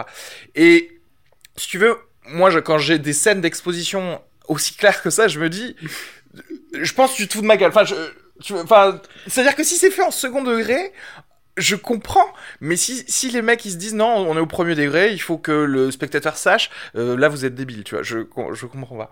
non c'est d'ailleurs, cette scène d'intro, elle est à deux doigts de déraper en truc malaisant parce que tu les entends un petit peu derrière en mode euh, en mode scène pseudo-érotique. C'est un peu bizarre, ça a deux doigts de déraper sur des dialogues bizarres. Genre, tu veux pas mettre le costume de je sais pas quoi pendant qu'on essaie de faire un enfant, tu vois c'est, euh, Ah oui, la première. En fait, et justement, c'était tellement trop que du coup, je te rejoins. Est-ce qu'il n'y a pas un peu de second degré, un peu genre, euh, vous- tu vois? Je pense que oui, parce qu'il y a. En fait, tout le monde le sait qu'on parle de Superman, ils, ils savent qu'on sait, et donc il y a un clin d'œil qui veut être fait, et donc ils se disent tiens, on va vous mettre les choses les plus évidentes Hmm. et les plus reconnaissables de l'histoire de Superman. Euh, mais, mais du coup, et à ce moment-là, je pense qu'il manquait d'autres trucs comme ça, trop évidents, pour que ce- ça en devienne risible en fait. Après, moi j'ai un problème, euh, justement, si on doit faire le parallèle. euh, en fait, Superman, bon, ça dépend des, des façons dont, dont on a le, de, de, de l'élever à Smallville, mais en gros, il a ses, il a ses pouvoirs très, très tôt. Euh, et, et peut-être qu'il en découvre certains euh, petit à petit. Mais euh, là, en fait, dans celui-là, c'est un enfant normal jusqu'à 10 ans, genre vraiment normal. Et comme tu disais, 12. Je- Jean-Yves, moi, je ne comprends pas pourquoi il est pas d'amis, pourquoi il est pas en train de jouer avec des oui, oui. parce qu'en fait, on nous dit, Oui. il est, il a été élevé depuis 10 ans normalement, il est dans le Kansas, Mais oui. il- Mais franchement, c'est un plutôt bon élève et tout. Et, Mais ouais. euh, et donc, je comprends pas pourquoi il est tout seul. Et, C'est euh, le gimmick, c'est un gimmick habituel en fait. C'est voilà cet enfant un peu euh, Ouais. isolé, Et en seul, fait, qui va. ça, là pour le coup, ça marche pas. C'est parce que en fait, ce qui marche dans Superman, c'est que euh, Superman, il est isolé parce que ses parents, ils lui disent dès le début, non, tu peux pas jouer au football parce que tu vas euh, euh, blesser des gens. Euh, tu es vraiment spécial parce que on a découvert, euh, je sais pas, quand t'avais un an que euh, un clou pouvait pas rentrer dans ta peau, tu vois, j'en sais rien, ou des trucs comme Comment ça. est-ce qu'on a découvert ça? Écoute, Nous pose pas de euh, questions. Voilà, on fait du bricolage dans le Kansas. non mais et en fait, si tu veux, le, le, le fait qu'il soit un peu reclus, ça s'explique différemment. Et là, je trouvais que c'était assez une grosse facilité de, de dire que quand même, on se retrouve encore un personnage d'un film d'horreur qui est déjà un peu bizarre. Et c'est dommage parce que parce qu'en fait, euh, la- le passage du à la sociopathie, je le comprends pas trop. Euh, on essaie de nous faire dire, faire dire que c'est le, tu sais, les- le pouvoir du vaisseau. C'est pour ça que je dis que c'est un film de possession. C'est-à-dire que que ce soit ça ou un fantôme qui rentre dans Le dans vaisseau corps l'appelle. Euh, ouais. Euh, et, je, et aussi un truc que j'aime pas, c'était le fait qu'il n'y ait pas de conflit intérieur dans ce gosse qui a été élevé comme un, un- un gosse ultra gentil pendant 10 ans et que, et que d'un coup il devienne sociopathe. Moi j'aurais bien aimé avoir, euh, tu sais, un, un truc. Une où- lutte un peu. Ouais, une, une petite lutte en se, dis- en se disant, c'est quand même pas comme ça que j'ai été élevé. On m'a, on m'a dit d'aimer les gens, tu vois. Et pareil pour ses parents. Ses parents, je trouve qu'ils passent très vite à. Ah bon bah écoute je vais prendre le petit je vais lui mettre une balle dans la tête dans la forêt quoi parce que parce que c'est quand même ton gosse pendant 10 Non, ans je, je trouve, je trouve Bah, alors- pas assez vite. ah ben non, non mais moi je trouve que en fait tu sais il y a un film euh, euh, il y, a des- il y a des films comme ça sur euh, la, la, so- la- ton petit est un peu psychopathe Hmm. et comment faire et c'est ultra intéressant psychologiquement pour les parents parce que c'est quand même ton enfant Euh, et d'ailleurs tu sais tous les trucs de on parlait de Big Little Lies off euh, off record tout à l'heure avec euh, avec Jean-Yves et tu sais je pense que c'est un thème intéressant le côté de putain est-ce que mon fils va devenir aussi violent que son père, tu sais, ou des choses comme Mhm. ça, et du coup, tu sais pas comment aborder l'éducation de ton Mhm. enfant quand il commence à faire des, des choses bizarres. Et là, euh, ben non, pas vraiment en fait. C'est-à-dire qu'on est dans le déni, et juste après être dans le déni, bon ben on est obligé de le buter, quoi. C'est-à-dire que et je Moi, j'aime bien le, le- le- un truc où d'ailleurs ils sont pour moi pas assez allés assez loin et c'était pas loin d'aller euh, over the top c'est ce, ce déni de la mère protectrice tu sais en permanence Oui. tu sais genre où il y a son mari qui lui dit mais regarde ce t-shirt plein de Oui, sang oui. elle dit mais non mais c'est peut-être du ketchup on sait pas tu sais vraiment jusqu'au bout et c'est dommage parce que là il y avait la place pour euh, aller encore plus Mais oui, loin dans, dans, dans le ça, dé- quoi. ouais. Mais, c'est regarde, ça, moi- regarde ces gens morts par terre hein, chez C'est nous. pour ça, le, dé- moi le déni, je trouve ça normal pour euh, excuser son enfant, mais qu'après il faut que le déni se fissure, mais se fissure petit à petit. Il peut pas, bam, en un claquement de doigts, c'est Oui. terminé. mais ça c'est euh, c'est à cause du format de 1h30 c'était Mais qu'au bout d'un moment tu- Moi, je suis pas. Oui, peut-être que effectivement, si tu rajoutais, mais il fallait reconfigurer en fait le film. C'est-à-dire que tu peux pas passer une demi-heure où il se passe euh, rien et en plus tu nous insuffles même pas de vie dans les personnages. Il y a aussi une grosse facilité, moi je trouve, c'est que tu peux pas nous faire croire qu'un gosse de maintenant. Aujourd'hui, même dans le Kansas, euh, il est pas de téléphone, il soit pas en train de, de snapper avec ses potes et tout ça. Et moi, je trouve que ces films-là d'horreur, euh, ils prennent une grosse facilité à pas inclure les gosses et les gens dans les réseaux sociaux et des trucs comme ça, qui nous, me ferait moins en fait voir que c'est un- que c'est normal, tu sais. Autant le truc sur la sociopathie c'est raté, néanmoins il y a quand même des petites tentatives marrantes. Par exemple, moi je trouve ça hyper malaisant quand il menace les membres de sa famille, tu Ouais. sais. Tu sais, quand il est à la porte, qui dit le fais pas, ce serait vraiment pas bien pour toi. tu sais, il le dit dans un ton super plat. Et il y a un moment un petit peu où les gens disent mais euh, il est en train de me menacer là. Oui, oui. Et je trouve que ces petites tentatives là sont vraiment bien. Voilà, il n'y a pas de truc démoniaque euh, dans ça, c'est juste il a des pouvoirs et il les utilise. Mais tu vois, il pourrait très rapidement tuer quelqu'un.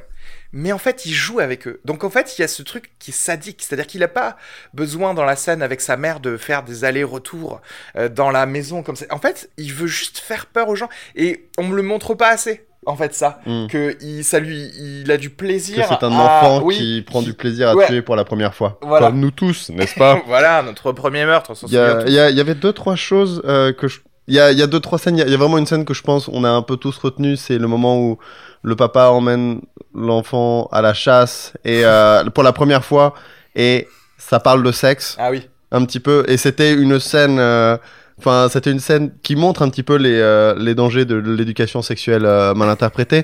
Parce que le papa vraiment est en train de discuter sur une sorte de... euh, tu sais, tu, tu as 12 ans maintenant et, et, euh, tu vas avoir des envies. Et euh, tout ça pour te dire que c'est normal et que si tu as besoin d'aller au bout de ses envies, c'est normal. Le, le gamin, il a compris. Donc, je viole. J'ai... Enfin, c'était extrêmement mal foutu. Et, Alors, euh, mais justement, on, on est d'accord qu'il y a eu une sorte de confusion installée euh, Mais, délibérément. après, Là, là, c'est tellement malaisant que je vais te dire, moi, mon interprétation, c'est Mhm. que là, euh, la famille Gunn, ils sont dans le personnage du garçon, et c'est, dé- c'est, à mon avis, c'est une référence à la polémique, tu sais, de James Gunn, où il faisait des, des blagues très vaseuses sur Twitter, il s'était fait virer, et tu vois, tu te rappelles cette histoire? Bien sûr. Et moi, pour moi, quand j'ai vu cette scène malaisante un peu, je me suis dit, oula, qu'est-ce qui se passe? Et j'ai pensé à ça, parce qu'il y avait un côté un peu troll, tu sais, comme si le gamin, il trollait un peu son père en disant, tu veux dire maintenant, là, tout de suite, tu veux qu'on fasse des trucs, tu vois, c'était un peu, euh, Ouais, tu vois, un peu bizarre. Mais euh, oui, parce qu'en fait, c'est bizarre. D'un coup, on, nous dit, sous prétexte que le vaisseau a déclenché un truc en lui, d'un coup, il devient débile et il devient vraiment alien. Hmm. Tu vois, alors que non, je suis Ouais. désolé. En fait, en vrai, à 12 ans, euh, le mec, il a déjà vu euh, plus de porno que nous, tu vois. Ouais, ouais. Peut-être. Ouais, ouais. Et euh, alors, et c'est là, je vais, et là, euh, voilà, je vais tenter une théorie euh, sur ce film, parce que je crois qu'il y a un sous-texte dans tout ce film. Et justement, euh, j'ai commencé à le voir avec cette scène de la, de la chasse, de la première chasse, et la scène où il va stalker sa, son crush. Euh, Mhm. chez elle et il se, il se cache derrière un rideau. Je pense que c'est une critique du white privilege quand même ce film et c'est pour ça que peut-être je lui rajouterai un petit demi-point parce qu'en Ah, gros c'est une- critique de euh, l'enfant roi qui a tous les avantages à qui on dit tu es spécial le monde est à toi fais ce que tu veux Hmm. et, et justement, je l'ai vu juste avec cette scène avec la fille. On le traite de, de pervers et il dit non, c'est pas vrai. Mais bon, tu t'es quand même introduit dans sa chambre. euh, pour la regarder pendant la nuit, tu vois, en mettant de la musique, et- effectivement. Et le côté ultra malsain, parce qu'après, il lui pète la main. Ah, Euh, cette scène-là, Cette scène, m'a- moi, je l'ai trouvé pas, moi, je l'ai trouvé vraiment, vraiment pas mal pour le coup.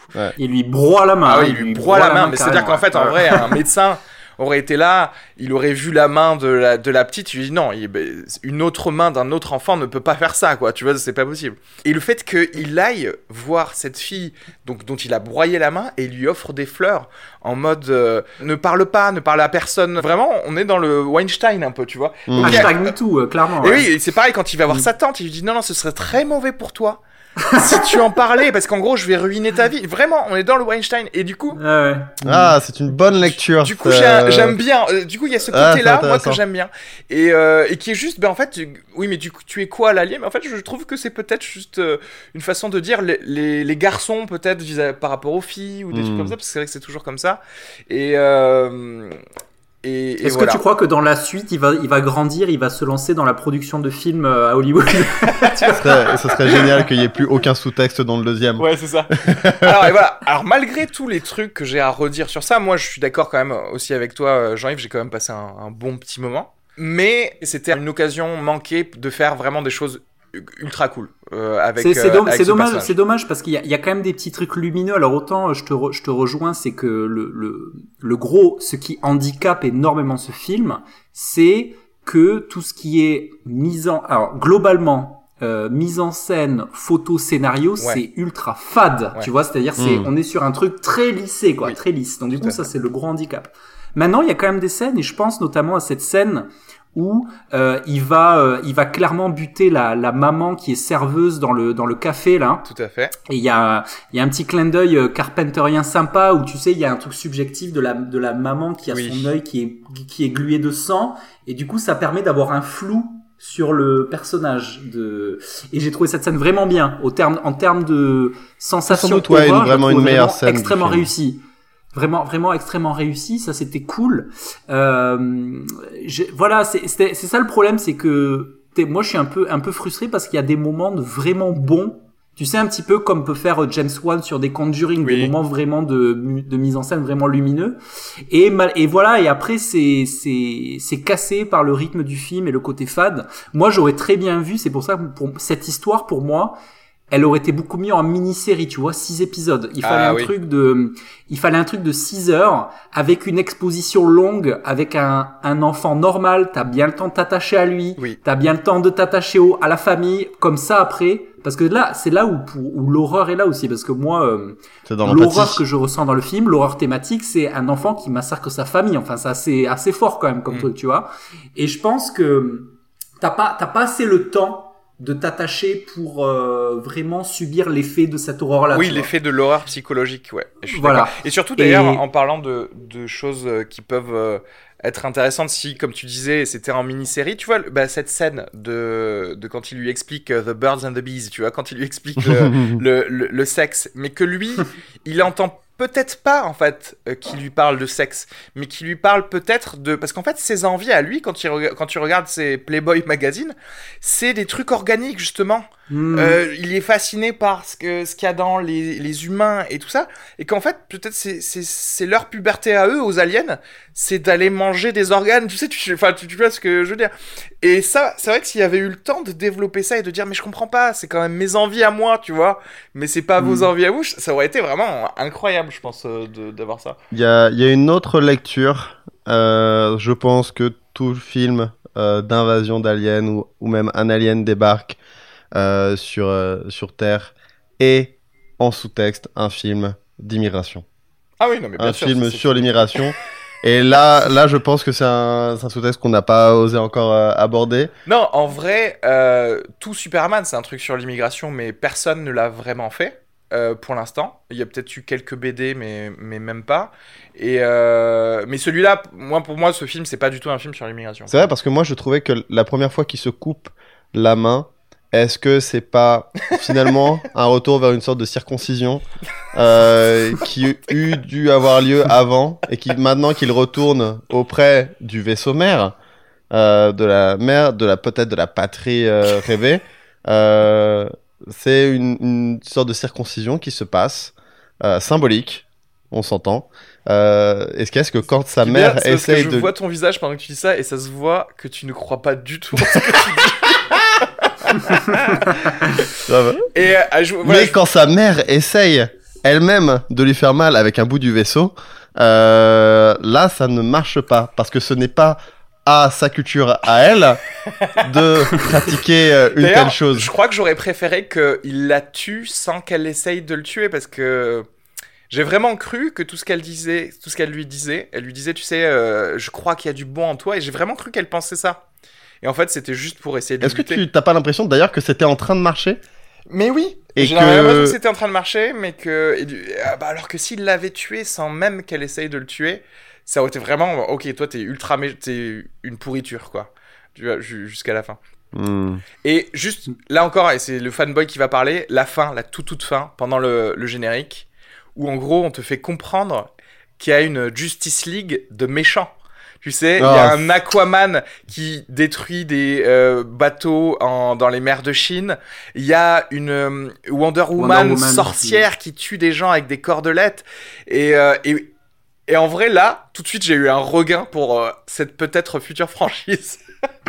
Parce que en vrai, je pense que bah, moi j'ai envie de voir le 2 où il y aurait les autres gens en fait. Parce que on arriverait direct dans le, le vif du sujet qui est bah, des gens méchants qui foutent la merde dans le monde entier. D'ailleurs, ce que je comprends pas, et euh, encore une fois pour revenir au truc vite fait euh, entre Superman et ce méchant Superman, dire que Superman encore une fois, il reste à Smallville parce que ses parents lui disent non, tu peux pas faire des trucs dans le monde, alors qu'un méchant, il aurait tout de suite envie de sortir de, de Mm. Brightburn, Kansas, tu vois.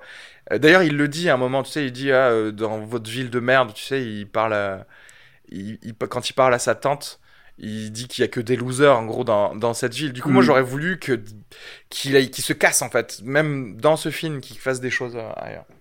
Moi j'aurais aimé, euh, moi j'aurais aimé qu'il soit, euh, qu'il soit confronté à une force euh, au moins équivalente en termes de puissance en bien. Donc moi Mm. j'aurais bien vu euh, Moi, j'aurais vu deux frères, tu vois. J'aurais vu, euh, Ah. tu vois, Superman bien.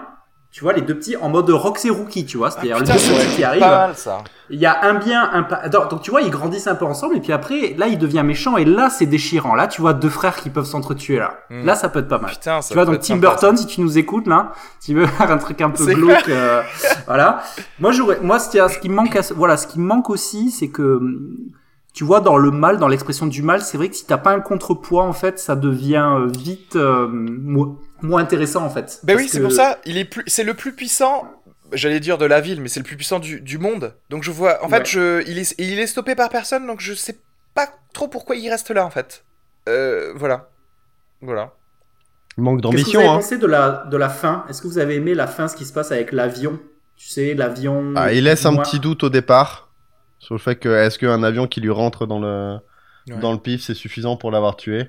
Mais le doute dure 10 secondes. Ouais, je, je, je sais pas pourquoi on l'a pas vu en fait. Enfin, je sais pas. Enfin, euh, c'est pour faire un clin d'œil, pour directement passer au générique, pour dire que c'était la fin, ouais, peut-être. Mais en fait, en vrai, euh, je, pense que quitte, euh, il vient juste de tuer sa mère. Peut-être que j'aurais voulu voir un carnage en fait. J'aurais voulu voir quelqu'un qui peut-être rentre dans l'avion, il tue des gens dans l'avion et fait cracher. le- Genre vraiment un truc où je me dis, ok, bon là, c'est terminé quoi. C'est-à-dire que là, euh, il y a euh, parce que sa mère qui lui disait 4 minutes avant, il y a du bon en toi. Bon bah là maintenant, on est tous sûrs, tu vois. Mhm. Alors que là, bon, on sait pas trop ce qui s'est passé. Il est méchant. Après, voilà, euh, on voit qu'il met son sigle dans des champs de maïs, euh, etc. mais c'est ça, mais aussi ce petit coup de côté du générique d'après. Je sais pas pourquoi il reste dans le Kansas encore, mais bon. bref. Qu'est-ce que vous avez pensé de la scène où il y a le, le commissaire qui, euh, qui a son bureau et qui regarde la, la photo, qui fait Wait a second? tu sais qui, qui Qu'est-ce que vous avez pensé de la police en général dans ce film? Est-ce que vous les trouvez euh, Moi, je les trouve euh, d'une inefficacité assez déconcertante, quoi. Moi, je, je trouve que pour une police d'une petite ville, Ah oui, oui. Ils sont. Non, mais c'est surtout, ils, ils sont. Ils ont pas trop peur de ce qui se passe, quoi. Je sais pas. Euh, genre, tu. Ça a l'air d'être Parce business qu'ils ont as usual. un seul ouais. dîner. Et la meuf du dîner disparaît, il y a du sang, euh, il y a des trucs bizarres. Franchement, en vrai, c'est ça fait la gazette pendant un mois, quoi. La Gazette. la Brightburn Gazette. Il y a euh, le l'accident de la route où le vraiment la voiture euh, se retourne euh, comme pas possible. Enfin, c'est c'est pas un c'est pas un cerf quoi qui a, qui a fait ça. euh, C'est impressionnant. Et la façon surtout dont il se fait mais démonter euh, La mâchoire. la mâchoire, ça c'était ah c'était dégueulasse. Ouais. Euh, D'ailleurs, on ça se voit que le film a été produit par James Gunn parce que euh, bah il y a quelques euh, il y a Steve Agee qu'on voyait déjà dans les ga- qui a un second rôle dans les Gardiens de la Galaxie qui était aussi là euh, pendant la scène de bar euh, de billard Ah oui. avant que le Qu'est-ce pote qu'il joue euh, Ah oui, ok. Oui, il y a euh, Rooker aussi. Euh, qui joue à la fin, qui joue le- l'espèce d'Alex Jones euh, qui parle des autres euh, super vilains, ouais euh, qui jouait donc euh, Yondu dans, dans Guardians Il y a of le the pote de Jesse dans Breaking Bad qui se fait trancher la mâchoire aussi. Voilà, c'est celui lui. qui- lui, ouais, ouais. voilà. Et Ouais. puis c'était le, ce qui- le père, le pas Kent là, c'était euh, le mec de The Office, c'était l'ex de Pam. Ah oui, c'est là. Il y a pas, il y a pas, il y avait pas mieux en fait que lui pour incarner le daron, le daron, fermier mais du oui, Kansas quoi. mais oui, je un trouve peu bûcheron, tu très sais, bien. un peu. je Mais ouais, tu sais, un petit peu d'embonpoint, un petit peu de bonhomie. Franchement, c'est. c'est Ouais. mais un mec fier de ses terres heureux Ouais. Ouais. Ah oui, il a un indice euh, bonhomie euh, assez stratosphérique hein, parce qu'il est bien, bien costaud. euh, c'est, c'est pas mal du tout. Ouais. Bien, bien les personnages. Qu'est-ce que vous avez pensé du design du, euh, tu sais, cette espèce de costume qui se fait un petit peu avec cette espèce de tuyau là. C'était ça pas mal en fait. Ça, C'est ça assez, ressemblait euh, aux, aux ingénieurs dans Alien. Tu sais, leur espèce Ah, de ouais. trompe là, comme ça. Mais c'est dans quoi qu'il y a des trompes aussi? J'ai vu ça quelque part. Je J'arrive te pas à me souvenir où. Hein. Dans Dune. Ah oui, dans Dune aussi, ouais. Ah ouais, ok, peut-être. Dune, euh, Ouais. les ingénieurs d'Alien, ouais. moi je pensais un petit peu à euh, Cthulhu euh, finisseur Ah, de Cthulhu, monde oui, et oui. tout Cthulhu. Ah oui, oui, oui, oui, possible, ouais, aussi. Euh, Ouais, écoute, le design. Moi, moi j'aime bien que ce soit sa couverture de naissance. Moi, j'aime bien ça. Moi, j'aime bien les, Ouais, euh, les trucs comme ça. Euh, après, bon, ouais, pourquoi pas. Oui, forcément, il faut que ce soit masqué parce qu'il va devenir un super vilain. Donc, euh, et, et clairement, dans sa vie civile, s'il en a une vie civile, c'est pas du tout le genre de gars qui va porter des lunettes, je pense. J'ai jamais compris ce truc d'identité secrète pour les méchants parce que à partir du moment où tu prévois de détruire le monde, euh, Oui, oui, tu t'en fous. vas-y quoi. Mais euh, ouais, non, mais ça, en, en vrai, la suite donc où il y aura moins forcément d'a- d'attrait et de euh, psychologie entre les Attendez, personnages. vous croyez vraiment qu'il va y avoir une suite? Ah, franchement, je, en fait, je sais pas si ça marchait, mais j'aimerais bien. Bah, à voir, à voir si ça marche ou pas, clairement. Si c'est un bid, euh, Parce que je suis pas sûr que ça coûte très cher. Oui, mais bon, la suite risquerait de coûter cher si effectivement on a Et même bah, autres je vois pas comment est-ce que tu peux créer de l'empathie. Parce que là, tout le truc, c'était, t'essaies quand même d'avoir un peu d'empathie pour la famille, pour euh, les gens un peu autour. Et Ouais, donc, c'est pour ça, c'est pour ça que ça te fait chier de voir euh, cette famille se déchirer, les gens mourir et tout. Là, Ouais. Là, je vais avoir du mal à avoir de l'empathie pour euh, bah, Ouais. le fait qu'ils détruisent le monde. Non, mais ça pourrait être sympa justement d'avoir un truc où, comme chaque super vilain veut dominer le monde, ça va finir en fait juste en un combat de super vilains pour savoir qui. Et pendant que toi, petit pecno, tu vas être là, tu vas faire bon bah on est niqué quoi qu'il arrive en fait. C'est-à-dire qui, qui que ce soit. Mais ça peut être. Voilà, on verra. possible. Bon, est-ce que vous avez autre chose à rajouter sur euh, Brightburn? Non, je suis à sec. On a fait le Euh, tour? Pas un film très fort, c'est pas grave si vous le voyez pas. Mais euh, Voilà. Quelle note sur 5 vous donneriez à Brightburn? Moi, Euh. je crois que je vais donner 2 miam et demi, on va dire. 2 miam et demi. Le et demi pour euh, le sous-texte Weinstein ouais, que tu as vu. que j'ai vu. Euh, moi, je mets deux. 2 Hmm. Ok. Moi, je vais partir sur un 3, un bon petit 3, parce que voilà, euh, des bons petits burgers avec de la bonne charolaise au milieu, un truc solide. Un truc solide, mais pas, mais voilà, mais voilà, euh, parce que je m'attends à avoir de la merde et j'apprécie, et même si t'as raison, Cyril, de dire que c'est pas à la hauteur de son ambition, j'apprécie la tentative, tu vois, j'apprécie le, j'apprécie ce- cette tentative-là, donc un, un bon petit 3 et à, à conseiller pour un truc sans trop de, sans trop de folie à regarder euh, un samedi soir pour une soirée euh, super-héros ou horreur d'ailleurs, ou les deux, on sait pas. euh, mais, mais, mais en tout cas, j'espère que on va voir d'autres choses dans ce cross-genre-là, quoi, tu vois. J'ai envie de voir ça euh, autrement ailleurs avec des gars, euh, avec des Nine Shalaman. Par contre, j'ai- j'aimerais Oui. que Nine Shalaman, il creuse plus, euh, plus l'horreur dans le... Bah, effectivement, une sorte de mini-série de vrai qu'il y a 6 une- heures, euh, ce serait un meilleur format pour Ouais, euh, ce genre de choses. Ouais, C'est vrai qu'il y a une petite Clairement. vibe un peu incassable, euh, truc comme ça, ouais, t'as raison. ouais, ouais, ouais. Bon, on passe à, on passe à la release VOD de la semaine. On va parler de Murder Mystery. Est-ce que t'as un petit plot synopsis pour nous? Absolument, Murder Mystery. Alors, ça fait partie du deal d'Adam Sandler, hein, parce que Adam Sandler, il vient de euh, re-signer euh, un deal de quatre films avec Netflix, et ça fait partie du premier de, des nouveaux deals, en fait, tout simplement. Un deal à certainement à 88 millions de dollars. c'est ça. Je crois, alors moi, des, des stats que j'ai vues, entre le 1er juin 2017 et le 1er juin 2018, euh, donc c'est ah, même avant la sortie de ce film, il a gagné 39 millions de dollars. Notamment euh, grâce à, ces films-là. Donc, euh, Murder Mystery, réalisé par Kyle Newacek. Le synopsis est assez long. Un policier new-yorkais honore une ancienne promesse et emmène sa femme en voyage en Europe. Au hasard d'une rencontre pendant le vol, le couple se fait convier à une réunion de famille privée sur le yacht luxueux d'un vieux milliardaire du nom de Malcolm Quince. Cependant, lorsque celui-ci est assassiné, les deux invités deviennent les principaux suspects. Tintin, petite bande-annonce. Je veux pas vendre la mèche, mais c'est le majordome. C'est toujours lui le tueur. Laisse mes romans tranquilles, ok? Laisse-moi bouquiner. Je m'endors. Que venez-vous faire de l'autre côté de l'océan? C'est mon voyage de noces. Où est votre mari? Il est mort. De fatigue, mort de fatigue. Il est en train de dormir. Monsieur, vous devez regagner votre siège, autrement je devrais appeler. La police? Ah, salut chérie. On est déjà mariés depuis 15 ans, mais on a vraiment, vraiment été extrêmement occupés. Je me nettoie les dents. Ouais, je vois ça. Et tu vas pas de ma mort ce soir. Hein. Alors, je tiens à le dire directement, je n'ai pas réussi à trouver de sous-texte euh, israélo-palestinien sur ce, ce film-là. film. Et j'ai cherché, les gars. Eh ben, il faudrait que tu regardes rien que pour vos cheveux. Avec. Et là, Oh tu là vas là. trouver des trucs qui seraient le là. Mais là, tu pars très fort, tu pars du le très haut. Ouais, là, c'est le top. Adam Sandler euh, top niveau. Ouais, et d'ailleurs, bon, c'est vrai que c'est un petit peu euh, dommage qu'on réatteigne pas euh, c'est cette drôlerie, parce que là, ça Ah oui. fait donc maintenant 5 films que Adam Sandler fait avec Netflix, Mhm. et ça n'atteint pas les drôleries de l'Adam Sandler d'avant. C'est-à-dire que oui, vraiment, il allait dans... Et vraiment, moi, j'ai des films cultes d'Adam Sandler, c'est-à-dire que tout ce qui est Happy Gilmore ou des choses comme ça, ou même Waterboy, en vrai, c'est tellement con. Euh, c'est ultra. Moi, je trouve ça vraiment ultra drôle. Je peux pas m'empêcher de rire.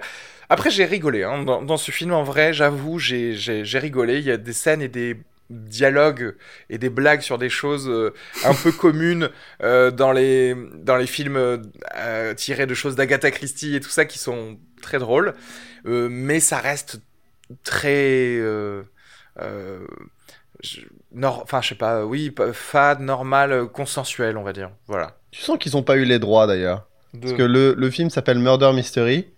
Et pendant tout le film, euh, le principe c'est que Jennifer Aniston, donc, qui est en couple avec Adam Sandler dans, dans ce film, euh, est fan des bouquins Oui. euh, policiers et arrête Hmm. pas d'en parler. Et en fait, elle passe un petit peu le film à faire Oh mon dieu, c'est comme dans ce bouquin. Oui. Ah, ça me rappelle ce truc-là. Ah, c'est fou et tout. Et euh, Peut-être pas assez d'ailleurs. Ouais, ça pourrait, ça pourrait être encore plus hypé, mais tu sens qu'ils ont pas eu le, comment dire, ils ont pas eu les droits. Tu penses qu'ils auraient voulu les droits? Non mais là il y a eu euh, deux films sur l'Or- l'Orient Express qui sont sortis déjà. D'ailleurs, D'a- d'ailleurs, la, la fin de ce film, euh, ils partent tous les deux dans l'Orient Express. Oui oui. C'est euh, petit clin d'œil, c'est marrant, c'est mignon. Oui non non mais après voilà tout ce qui est Hercule Poirot, euh, des choses comme ça. Euh, euh, présence de Danny Boone quand même, il faut faut le dire. Qui est d'ailleurs euh, Faut le dire. très bon. Euh, franchement oui. Euh, Euh, moi, moi, il je m'a, l'ai il trouvé m'a bon. sauvé le film. Il m'a, il m'a redonné un petit coup de boost euh, sur le. En fait, il est là, il arrive dans le dernier tiers, un petit peu. Même, euh, il arrive à la moitié. du film. Parce que et euh, il donne, un, donne une- un coup de boost un petit peu Ouais, euh, non, cabotin, un petit peu Il euh, joue- marrant et tout. Il joue pas mal son rôle. Je pense que il délivre Il assez. fait le job, ouais, Ouais, il fait le job. Et puis Ah, moi, euh, j'ai vraiment aimé. il, il a l'air, euh, comment dirais-je, ah, un- assez sérieux et assez con pour que pour qu'il soit intéressant à regarder. C'est-à-dire que voilà, dans la deuxième partie du film, j'aime bien les scènes où il est là versus les scènes de euh, simple entre guillemets enquête euh, avec les euh, avec les deux protagonistes. Euh, je sais pas. Il a un anglais plutôt pas mal d'ailleurs. Hein, Ouais. Danny Boone quand il, Ouais, il a un il anglais se plutôt débrouille pas bien, mal. Ouais. Complètement. ouais. Après, je trouvais que. Alors, justement, je, je dis rarement ça, mais peut-être que les personnages étaient pas euh, assez stéréotypés. Je sais pas, en fait, je. Alors les- le le- sont à ceux- balle. ceux du- Non, mais du couple, je veux dire. Ah. Les autres, c'est normal, en fait. Les autres, et d'ailleurs, sais ce que je préfère, en fait. Parce que si t'es dans un Cluedo, tu veux que ce soit le colonel avec le chandelier et que le colonel, il, il ait un œil en moins et tout ça. Euh, mais, euh, mais les protagonistes, euh, je sais pas. Je sais pas, je. Je- il, me manquait un truc pour que pour reconnaître un flic tu, euh, tu vois un flic euh, de de la rue de New York tu vois ou euh, euh, et on, on te le redonne ça par exemple un- on te fait un petit clin d'œil sur le fait que euh, Jennifer Aniston soit une coiffeuse et c'est grâce à ça qu'elle découvre un indice à la fin. Mais euh, et je trouve ça je trouve ça super drôle mais ça aurait dû être pendant tout le film. Genre, j'aurais adoré qu'elle, je sais pas, euh, qu'elle ait un truc à dire sur les cheveux de tout le monde, tu Mm. vois, ou euh, et que Adam Sandler ait des trucs à dire en tant que flic new-yorkais ou je sais pas quoi. Enfin, voilà. Parce que du coup, Mais En fait, je crois, je crois que la raison à ça, c'est tout simplement que euh, ils partent pour faire un film sérieux. En fait, c'est juste que euh, on n'est pas du tout dans du euh, dans du foutage de gueule euh, collectif, dans du. Je pense que on est euh, au premier degré. Enfin, on, enfin, on est au premier degré dans le projet du film. Oui, tu vois, c'est-à-dire de faire. euh, C'est-à-dire que moi, moi, je passe plutôt un moment agréable hein, dans le film. Hein. C'est-à-dire, j'ai regardé ça avec euh, avec ma wife. On a tous les deux plutôt rigolé. On a tous les deux passé un bon moment. Et moi, j'arrive à, j'essaie de voir la genèse du film. Je, je, je vois très bien les bureaux de Netflix hein, dans cette espèce de machine, euh, euh, cette machine un petit peu euh, à la Luc Besson, un peu où tu tournes la manivelle et il y a des trucs qui tombent. Et j'aime bien le combo euh, comédie Adam Sandler et Agatha Christie. Franchement, ce combo, je le trouve, euh, je le trouve cool, quoi. Donc, j'achète déjà le, concept. Après, euh, je trouve que le premier acte, le premier acte est vraiment très bon. C'est-à-dire que quand ça commence, quand l'exposition commence, euh, les personnages, j'accroche direct. Adam Sandler, j'accroche direct, c'est un peu en mode ce flic de Hey, what's going on? Ce, ce Ouais. flic un petit peu, un petit peu bof, un petit peu, euh, un petit peu marrant, un petit peu daron sur les bords. J'adore la tout ce qui se passe dans l'avion, j'adore. J'adore quand ils sont en mode first class, euh, coach et tout ça, j'aime trop cette scène. Euh, j'adore quand ils arrivent sur le yacht, j'aime bien les, euh, les espèces de, euh, de quiproquos avec les personnages, j'aime bien les... euh, Il y a des personnages que j'aime bien, j'aime bien le, le running gag du, euh, du pilote de F1 qui chaque fois qu'on lui parle, il comprend pas ce qu'on lui dit, ça, ça me Oui. fait rire en fait, ce, ce running gag, je l'aime bien. Euh, j'aime bien le, le Maharaja aussi qui troll les gens en faisant croire qu'il est un gars un petit peu mystérieux, qu'en fait il est juste un peu en mode déconne tout le temps. Euh, J'adore Jay Marteton juste parce que c'est une bombe. Euh, Euh, J'aime bien Luke Evans aussi. Luke Evans joue bien le l'aristo milliardaire. Oui, il était pas mal. J'achète, j'achète. Franchement, je le vois, j'achète directement le, le, perso. Et d'ailleurs, je pense qu'il a un potentiel comique qui est sous-utilisé dans les autres films, en fait. Ouais, carrément. Et, et en fait, si, je pense que ce qui pour et, et ça et ça ça s'explique totalement parce que tu rappelais au départ sur le fameux contrat de Adam Sandler. Adam Sandler, c'est un gars il est très pro, il arrive, il fait le job, il fait juste ce qu'il a à faire. Il arrive, il met les mains dans les poches, hey, what's going on? Il fait deux trois vannes. Ouais. Et en fait, il n'y a pas besoin de plus pour honorer son contrat. Et, et je pense que c'est ça la clé. Il va pas, euh, c'est pas. Il va pas euh, chercher à faire. Il va pas chercher à, à, à, briser un truc. il va pas non. à briser le plafond. Et, et Jennifer Aniston, pareil, elle fait le job, elle le fait très bien, ce, ses rôles de, de, de milf, un petit peu, un petit peu maladroite, un petit peu ouh, euh, un petit peu se, faire draguer, à draguer et tout. Elle, est, elle le fait très bien aussi. Et, euh, et voilà. Après, je pense que euh, il y a une ambition. L'ambition Agatha Christie, elle s'écroule totalement à la moitié du film. En fait, ça part très bien tu te dis, il y a des gags très drôles, il y a notamment ce gag très marrant qui est dans la bande je crois, où ils arrêtent pas de mettre le couteau, ah oui, putain, de le remettre. Qu'est-ce que c'est, ça, c'était très drôle, ça. Ça, c'est très drôle. Et en fait, euh, je, je, crois qu'il y a vraiment un écueil euh, scénaristique. En fait, ça tient plus la route parce qu'en fait, ça, ça part en vaudeville, ça part en mode, en mode déconne. Oui. Et on a complètement laissé sur le bord de la route les gens qui disaient, eh mais les gars, moi je voulais une histoire bien ficelée en fait, tu vois. Oui. Et là, ça part en mode déconne. Et là, à partir du troisième acte, c'est-à-dire quand ils arrivent en, quand ils sont en Italie, je sais plus s'ils sont en Italie ou en Suisse. Ils sont à Monaco et ensuite ils vont en Italie, euh, je crois. Ils vont pas au lac de Com, ils vont au lac de Com, je crois, à un moment. Ouais, je crois qu'ils sont là vers la fin. Et en fait, à partir du moment où ils partent de Monaco, euh, je j'accroche plus trop en fait, je, je ouais, m'en fous un peu. Baisse de régime. Et mais les deux les deux premiers tiers, franchement, je suis à fond, je suis à fond dedans, je me marre. Il y a des il y a des très bonnes jokes. Euh, donc plutôt plutôt à un moment. Euh, en plus, j'ai vu, je sais pas si t'as vu que ça a été euh, un record de views. Je crois qu'il y a eu 30 millions de views en un week-end sur Tout à fait, film. ouais. C'est le record Netflix, euh, en fait. Et voilà, donc du coup, franchement, c'est un film que je conseillerais à toute personne qui a envie d'une bonne petite comédie euh, sans trop de prise de tête, parce que c'est ça reste relativement drôle. Ça, il y a, y a, des bonnes jokes, il y a des bonnes blagues, il y a des bonnes vannes. Mais je l'aurais peut-être pas regardé si on, vous m'aviez pas euh, demandé de le regarder. Mais est-ce que tu regrettes? Honnêtement, non, parce que j'ai passé un bon moment. Euh, rien, honnêtement, rien que pour Danny Boone euh, qui euh, cabotine en, euh, en inspecteur, euh, ouais. qui fait des ronds de fumée pas possible, c'est drôle. Ouais. Adam Sandler, honnêtement, premier film avec lui que je regarde. Ah bon? Ouais. Je, j'ai pas, il fait pas vraiment partie de ma culture cinématographique. Ça a été un peu une sorte de d'angle mort que j'ai dans ah oui. la comédie, Adam Sandler. Et mais il était, il était très intéressant et enfin oui, tu, tu sens qu'il traverse un petit peu son, son film euh, par la seule force euh, de son charisme et la, ouais. la seule force Mmh. aussi de l'inertie de sa carrière. Alors, moi, bah, du coup, en fait, moi, c'est ce que je. C'est-à-dire que j'ai passé. Euh, voilà, j'ai rigolé, rigolé et en vrai.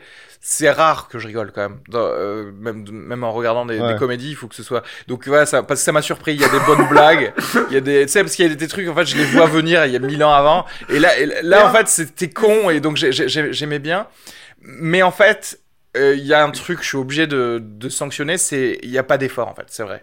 En fait, Il y a pas d'effort. Ouais. Mais attends, mais il y a en fait, moi, il y a une Tout le monde est en cruising, C'est au moment où il y a le crime, au moment où il y a le crime, il y a, il y a tu sais, Adam Sandler, il est avec ça, il est avec Jennifer, il dit, bon, euh, tu prends, en fait, il y a Ah une blague où il lui dit de prendre un plat de crevettes. Oui. Il dit, toi, tu prends la maillot, et toi, tu prends les crevettes.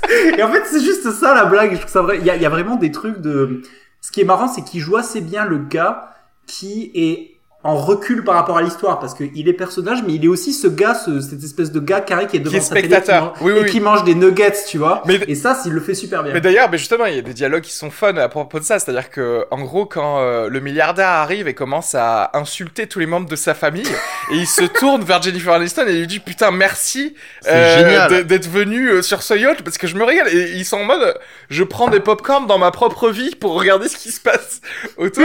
et je trouve que c'est- c'était drôle aussi. Mais ça n'empêche pas que moi, j'aurais préf... j'aurais bien aimé que, bon, tu vois, ils se prennent un petit curonzan le matin avant de tourner et qu'il aille euh, mettre un peu plus d'énergie pour Il y euh, a- deux, trois blagues en, en plus. tu Vous vois. avez pensé quoi de la, je dirais, de l'alchimie un petit peu justement entre Aniston et, et Sandler? Parce que je trouvais qu'il y avait des, c'était pas mal. Euh, que c'était bien que justement euh, ces scènes où ils font oh putain c'est ouf ce qui se passe non? Oui. T'as- ils sont à deux doigts de faire un regard caméra en disant on est d'accord c'est incroyable Euh, je pense que la complicité je- est plutôt pas mal. Après, je, euh, le, voilà, c'est le fameux couple qui se, qui s'envoie des pics en public, tu sais. Et je trouve que c'était intéressant, euh, ça, d'avoir ce genre de couple, tout en restant quand même euh, euh, l'un avec l'autre. Euh, donc, euh, ouais, c'était, euh, euh, c'était sympa. Enfin, euh, j'ai du mal à, moi, à jauger la, l'alchimie entre les, les acteurs dans les films, sauf quand elle me pète aux yeux. Donc là, je, j'ai Hmm. pas trop grand chose à. Ouais, c'était c'était bien. Je pense que ça se voyait que bon, ils s'appréciaient quand même. euh, ils appréciaient un petit peu Oui, de, de oui, jouer ensemble. Mais parce qu'ils étaient en vacances, c'est ça. Et encore une fois, on en revient à mon problème, c'est qu'ils étaient en vacances en fait. C'est que pour eux là, c'était en mode et euh, Jen, ça te dit, on se fait un petit film à Monaco en fait. Tu vois, et elle, elle, tout ce qu'elle entend, c'est on va à Monaco tout frais payé. Ben, elle va dire oui, tu vois. Et derrière, elle va jouer sa petite scène du matin, tranquillou. Et après, Voilà, c'est euh, fait. elle se Allez. régale quoi. Mais euh, Honnêtement, belle vie. Je peux pas lui en vouloir. Fantastique. Fonce. Jennifer Aniston.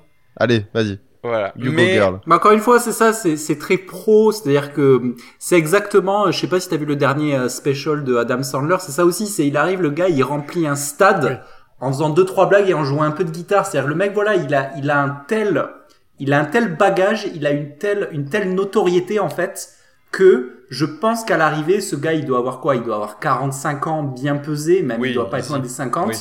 Voilà, je pense que c'est humain aussi. T'arrives à un certain âge, voilà, tu. tu J'ai envie de me la couler parce que douce. parce que t'as pas vraiment besoin d'en faire plus, tu vois. Ouais, ce que mais je veux son dire special, mais moi il je est trouve bien. que éthiquement, euh, c'est c'est un- c'est de l'irrespect pour moi personnellement. Oh. Arrête ce qui.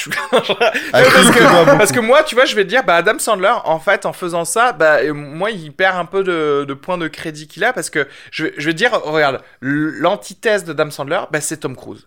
Tom Cruise, il sait que il fait un film, il y aura de toute façon des millions de personnes qui vont venir le voir le film, mais c'est quand même quelqu'un qui va euh, à- se démener pour avoir les scénaristes ou quoi qui vont faire des trucs, il veut faire des trucs nouveaux et il veut faire ses cascades lui-même et il veut il, veut que ça marche et il va pas y aller à juste euh, 70%, tu vois. Il, va au moins faire un effort. Et, je trouve que s'il y a bien quelque chose à retenir de la scientologie, eh ben c'est ça. C'est- oui, t'as- t'as- il a- tu penses que euh, tu penses que la hantise de Tom Cruise c'est de lire une, critique en disant euh, Il a Tom pas Cruise, essayé- Ah Tom oui. Cruise Ah, mais se suis- repose sur ses acquis. J'en suis sûr et certain. J'en suis certain. Et ça, pareil, il y a des. Et, et moi, ça me gêne. Enfin, moi, ce qui me gêne, c'est que je sais que Adam Sandler, s'il essaye, euh, il peut. Enfin. Alors c'est ça le problème, c'est que maintenant, je, je peux dire peut-être que maintenant qu'il est vu, euh, peut-être qu'il ne peut plus être aussi drôle que ses premiers films, mais je ne le saurais jamais parce qu'il l'essaye même pas, en fait. Alors autant le Ouais, film alors, alors après, pour amener un petit contrepoids à ce que tu dis, euh, c'est quand même pas mal parce que le film qu'il a fait avant avec Chris Rock, c'était de la grosse merde. Hein. Le ouais, Wedding Off, sur là, Netflix. c'est ça. où, où ils jouent tous les deux des beaux-pères, Oui. c'est un mariage en fait.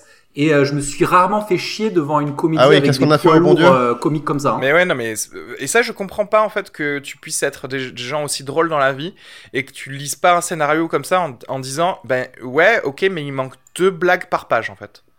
Mais oui, c'est ça. Ouais.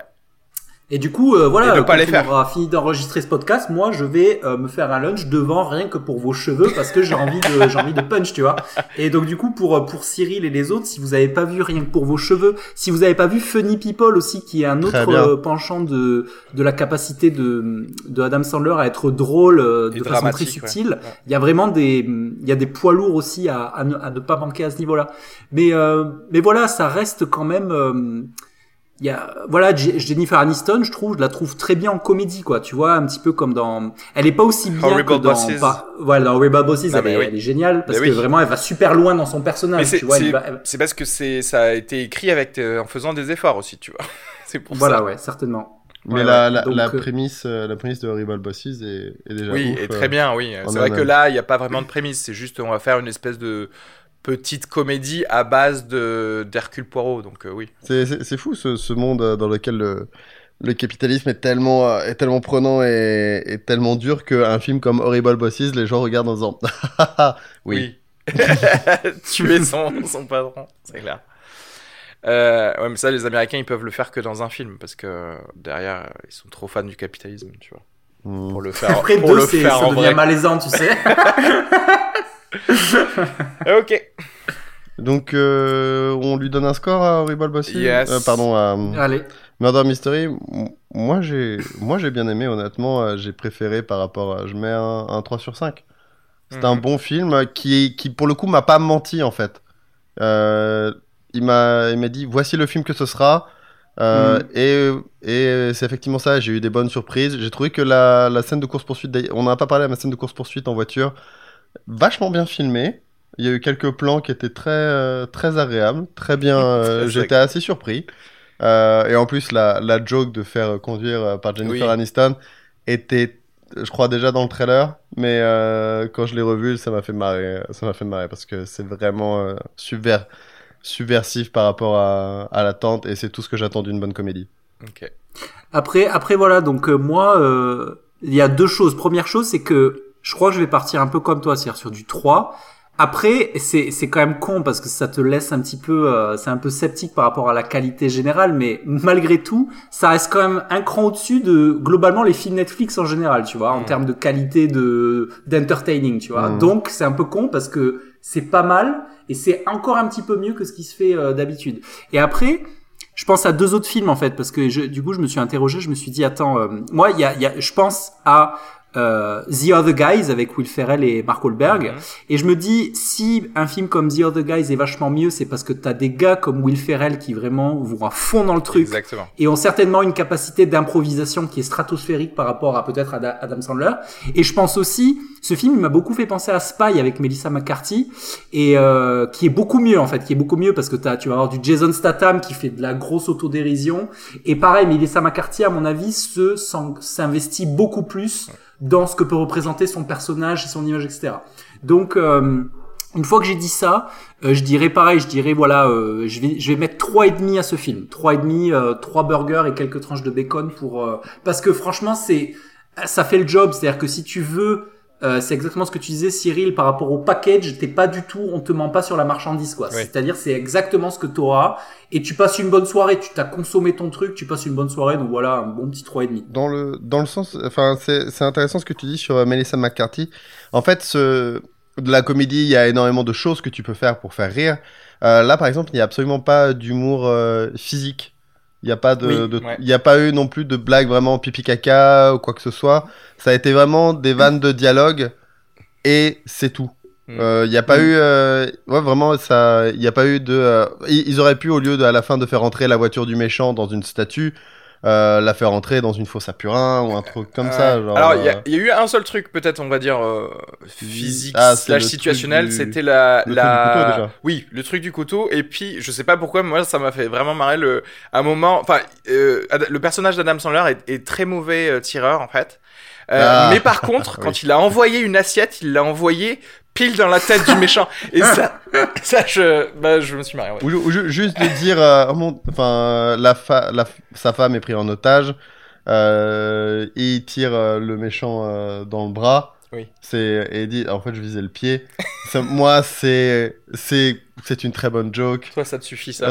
C'est- ça me fait ça me fait doucement marrer. Euh, Du coup, sur les- sur l'humour euh, que tu dis, l'humour physique, alors moi, du coup, encore une fois, euh, hashtag, euh, je donne mon idée, hashtag si des producteurs m'écoutent, mais euh, franchement, il faut le parce que parce qu'en fait, ce qui a fait la notoriété de Adam Sandler dans les années 90 aussi, c'est cet humour un petit peu gesticulant, quoi, d'humour euh, ultra physique où il y a des tatanes et tout. Est-ce que tu prendrais pas un personnage à la rien que pour vos cheveux, ce personnage-là, et tu le mets dans un monde Agatha, Agatha Christie, tu vois? Donc t'as la fois l'espèce de, de rencontre d'un truc policier avec un gars qui fait hey, what's going on? Qui met des gifles avec ses pieds Mais comme ça. tout- Là, tu vois, j'achète- exactement, mais c'est tout comme Brightburn. Moi, je suis pour le mix des genres. Et en fait, là, ce Eh que oui. tu décris, c'est un film de super-héros, parce que n'oublions pas que Zohan, c'est un super-héros. le mec, il nage avec les dauphins, et il évite les balles et tout. Donc, euh, moi, je suis totalement pour ça, spécialement quand on c'est dans la comédie, et que du coup, il y a zéro limite. Parce que là, c'est vrai que tu vois, t'as un Zohan, je- sais même pas pourquoi ils l'ont pas décliné en mille trucs, tu sais, Zo- Zohan euh, au pôle Nord, Zohan... tu vois, mais c'est vrai. Et... Euh, Zohan contre la mafia et ouais, non, mais, voilà. Zohan pendant la révolution mais industrielle. putain, je- Zohan voyage dans le temps, putain, ça ce serait très très drôle. Putain, voir Zohan en guerre de 39-45 pour le coup, ça ça peut être vraiment mais, euh, Ah, mais bon. Donc tu mettrais combien à Reski du coup? Bah écoutez, euh, c'est difficile parce que moi en vrai, euh, bon, parce que parce que vous avez été gentil parce que là j'ai j'ai envie d'être un peu gentil, j'ai- j'hésite vraiment entre 2,5 et 3 et bon, je vais dire 3 euh, miam. Mais euh, mais mais 3 miam, moi il me semble que j'ai mis des 3 miam à des comédies que je trouvais quand même plus drôles. Donc euh, donc voilà, je sais pas trop. Écoute, euh, écoute, ça serait intéressant que tu me dises quoi parce que moi, pour le coup, le genre, la comédie américaine mainstream, c'est un genre que j'adore. C'est-à-dire, j'adore les comédies américaines mainstream. Et il y en a pas tant que ça des drôles. hein. Ouais, mais c'est pour ça. Mais moi, je trouve que la comédie américaine mainstream, ces dernières années, bah, elle a un peu baissé et j'ai pas envie que ce soit ce film-là soit un standard de qualité euh, normal. J'ai envie que les gens se disent euh, bah, ce que je disais tout à l'heure. J'ai envie, c'est ah, ça aurait euh, fait plus un effort, tu vois, et me dire que plutôt euh, bon, Horrible Bosses pour le coup, j'ai vraiment vraiment adoré ce film. Donc euh, euh, ou des choses comme The Other Guys, moi c'est vraiment c'est quatre miams, tu Ah vois. ouais. Euh, Ouais, ouais. mais je pense qu'il y a, il y a toute une palette de 3 miams et demi qui existe. Euh, Tu vois, où il y a tout le temps, tu vois, les, genre les films pas ultra ouf avec Will Ferrell, c'est 3 et demi. C'est-à-dire, mais, mais parce que c'est très drôle, c'est plus drôle que les, qu'un truc où il n'y a pas eu d'effort, et donc euh, voilà. Bon, bref. Je- J'aimerais, avant de conclure sur, euh, sur euh, finalement Brightburn et, et Murder Mystery, j'aimerais qu'on fasse un petit point dentiste. Parce que euh, les deux films, euh, alors dans Brightburn, on a une euh, séquence de brossage de dents. Ah ouais.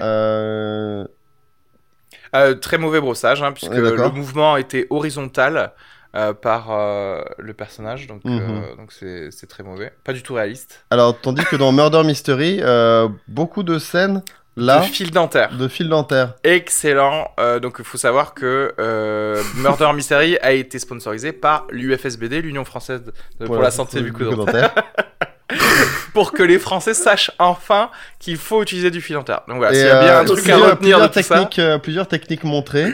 le truc avec la petite baguette. Ouais. Et euh, ou simplement le fait de soi-même avoir le fil euh, Tout à fait. utilisé. Je suis très heureux que tu aies noté ça, euh, Cyril. C'était euh, non, j'ai j'ai regardé, j'ai vraiment pensé beaucoup à toi dans ce film en me disant, et je pense qu'il va regarder les scènes de euh, Floss plusieurs fois. Mais on voit, on voit souvent, moi, je, je alors c'est peut-être euh, tout à l'honneur du cinéma des séries américaines, mais on voit souvent dans les films et les séries américaines des gens flosser. Ouais. C'est- un truc courant. Les scènes, tu sais, le, le couple qui est dans la salle de bain, il y a au moins des deux personnages qui flossent, quoi. C'est un truc très courant. Alors déjà, faut savoir que passer le fil dentaire aux États-Unis, c'est normal. Alors qu'en France, c'est genre what?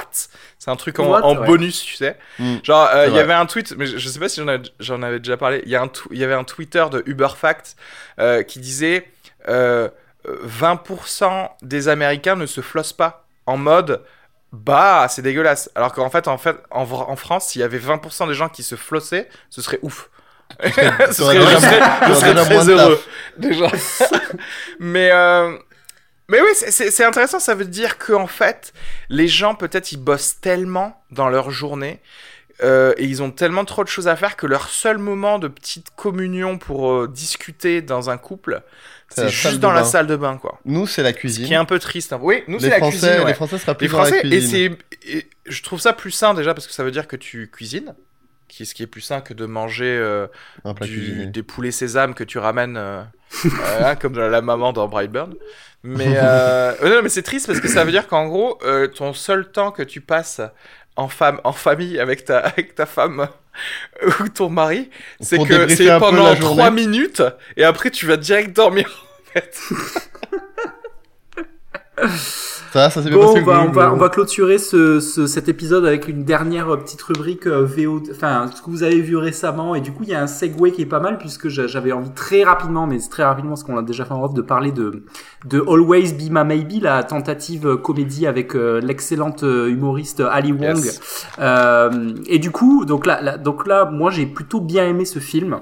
Euh, vite fait, le, le pitch, c'est euh, Ali Wong. Euh, le film commence, elle a 17 ans, elle est avec son crush euh, du lycée, donc ils sont très fans, ils sont amoureux ensemble, et en gros, ils, ils, vont se retrouver 20 ans après ou 15 ans après, où elle, elle est devenue une espèce de, tu sais, ces personnages de chef californien multistar qui ouvre plein de restaurants, euh, et en fait, et son mec, entre-temps, son crush du lycée est un gars, un gars normal qui, qui installe des clims, et donc euh, le sujet du film, ça va être est-ce que on peut être amoureux, donc c'est une espèce de comédie romantique un petit peu, un petit peu mainstream, tout ça, que j'ai bien aimé, et donc du coup, tu vois, ça fait le, le segue tout trouvé parce que tu disais, euh, il y a tout un tas d'autres films que je pourrais bien noter. Est-ce que toi, ce film, Always Be My Maybe, c'est un film que tu classerais dans ces bonnes comédies ou c'est encore pas suffisant? Euh, euh, Oui, si. Enfin, parce que pour le coup, là, pour ce, film, je lui ai mis 3 miams, mais je, je, voilà, je valide les 3 miams. J'ai pas hésité avec 2,5, tu vois. Dans le sens où, bah déjà, alors parlons juste de la de l'apparence euh, du, film, c'est un film où pour une fois on voit des minorités, des asiatiques. Euh, voilà, en fait.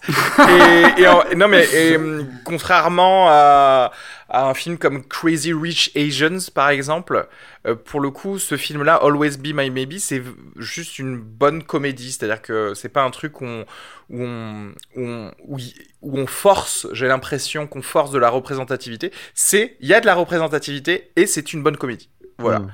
Euh, et euh, Ali Wong est très drôle, Randall, Randall Park aussi. Randall Park qui jouait dans euh, cette série Fresh Off the Boat qui, était, qui oui, était très cool. Qui est écrite par, écrite par Ali Wong d'ailleurs. Ah oui, écrite par Ali Wong. Et c'est Oui, marrant parce que ouais. ce film, il est coécrit par Randall Park aussi. Ah oui, d'accord. Et euh, non mais c'est cool parce que ça parle de plein de trucs, ça parle comme tu dis du tu sais du, du succès du Nex et voilà de enfin est-ce que on vaut autant si on n'est pas euh, aussi euh, j'allais dire reconnu ou des choses comme ça?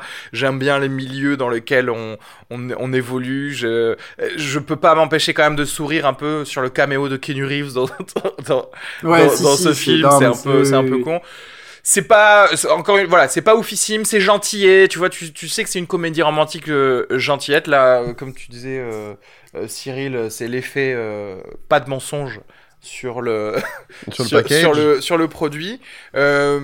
Et et voilà il y a assez de drôlerie il y a assez en fait de personnages euh, intéressants voilà moi j'aime bien la nouvelle petite amie de Randall Park qui est en mode euh, tu sais euh, ultra vegan et, et tout ça euh, et voilà, je, je- c'est- plutôt drôle.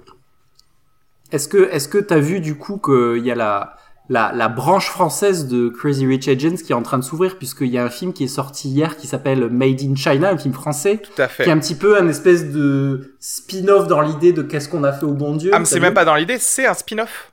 Je crois, voilà. je crois que c'est le même personnage, euh, donc. euh, Dans le je clavier que- universe Ouais, dans le clavier, dans le Clavier clavierverse, Dans le, sur le clavier cinématique dans le. Chau- Chauve- Philippe Chauveron, c'est ça, c'est Philippe Chauveron le- euh, cinématique. Ouais, non mais euh, alors ça, bon, j'avoue, je, euh, je, je, je l'ai pas vu, donc je peux pas cracher dessus, mais euh, comment te dire? Parce, Euh, ouais, parce que moi j'ai vu, j'ai vu, et du coup ça fait un- une transition pas mal aussi, parce que j'ai vu, c'est dans les nouveautés euh, VOD du moment, ça vient, ça, ça sort en Blu-ray et, en, et euh, sur tous les trucs dématérialisés. J'ai vu qu'est-ce qu'on a encore fait au bon Dieu que je n'avais Ah, pas tu vu. l'as vu, du coup le qu'est-ce Ok. qu'on- Oui, je l'ai vu du coup, qu'on a vu avec Sophie aussi.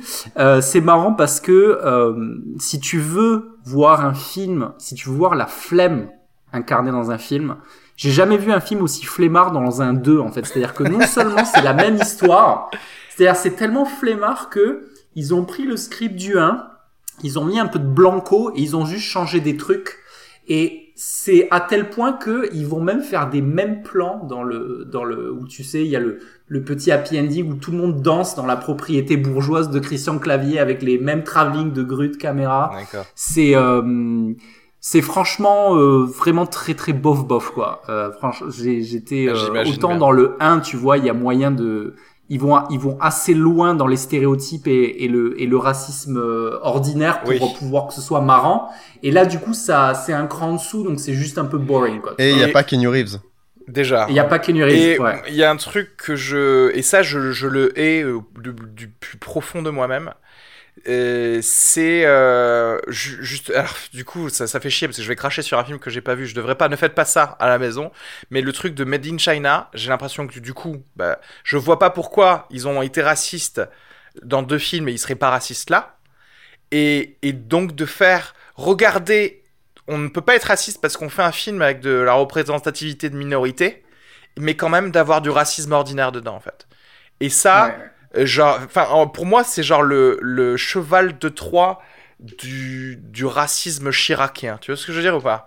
C'est genre, euh, regardez, il y a du bruit et de l'odeur, euh, mais quand même, euh, c'est des, ils sont gentils. Et ça, j'ai envie de gifler les gens, quoi. Mais de toute façon, franchement, en vrai, vu la... C'est, c'est pour ça que, c'est pour ça que le parallèle est intéressant à faire avec Always Be My Baby, parce que tu l'as dit, et c'est, en fait, c'est, c'est pas un détail, c'est pas un détail d'arriver à avoir une comédie romantique mainstream que avec une minorité, parce que c'est normal, en fait, tu vois. Et nous, on n'en est pas du tout là, en fait. Sur, sur le package, on pense que c'est ça, mais en vrai, comme tu disais, c'est juste des, des sous-branches, des sous-spin-offs de, de trucs ordinaires, en fait, tu vois. Et c'est, pour ça que le, le gap est quand même assez énorme. Absolument. Euh, et d'ailleurs, en fait, moi, je dis pas ça, euh, pour le coup, on va revenir à, à, mes façons de structurer les films. Je, je, je dis pas, euh, faites un bon film et il se trouve que votre protagoniste est un asiatique. Parce qu'en fait, dans Always Me, My Maybe, il y a des discussions sur la culture en fait, sur le fait que ah, euh, t'as appris à parler chinois, euh, alors que tu vois, on nous a pas, nos parents nous ont pas appris à, parler chinois ou des choses comme ça, tu vois. Et euh, donc il y a des trucs de d'immigration et de choses comme ça qui sont relevés. C'est pas, pour le coup, c'est pas le sujet du film, mais je trouve que c'est bien fait parce que c'est, ça rentre dans la normalité de discussion entre personnages. Et, et voilà, donc je, voilà, je renie pas le truc de, il faut que la culture d'un film soit un truc de blanc catholique et juste de substituer les protagonistes en faisant genre euh, euh, c'est comme si c'était un blanc. Parce que par exemple euh, il y a une série qui s'appelait qui s'appelle Planqueur sur comment ça s'appelle? Sur Netflix. tu vois. Et l'héroïne elle est métisse. Et en fait dans cette série à aucun moment on adresse le fait enfin genre tu vois et il y a, y a ça. Et en fait en vrai non je suis je suis désolé il y a quand même une implication que tu qui peut exister même de manière ultra minime. Fais attention, fais attention, ma femme adore cette série, moi je la trouve plutôt pas mal. euh, non, mais il peut y avoir une implication, ne serait-ce qu'un petit peu minime, sur le fait de dire, bah ouais, je, je, je n'ai pas forcément exactement la même vie que si la, la protagoniste était une rousse, tu vois. Euh, mais euh, enfin bref, voilà, c'était juste pour dire que voilà, Always Be My Baby, et c'est pour ça que je trouve que c'était c'est un plutôt bon film, ça le faisait bien en fait. Voilà.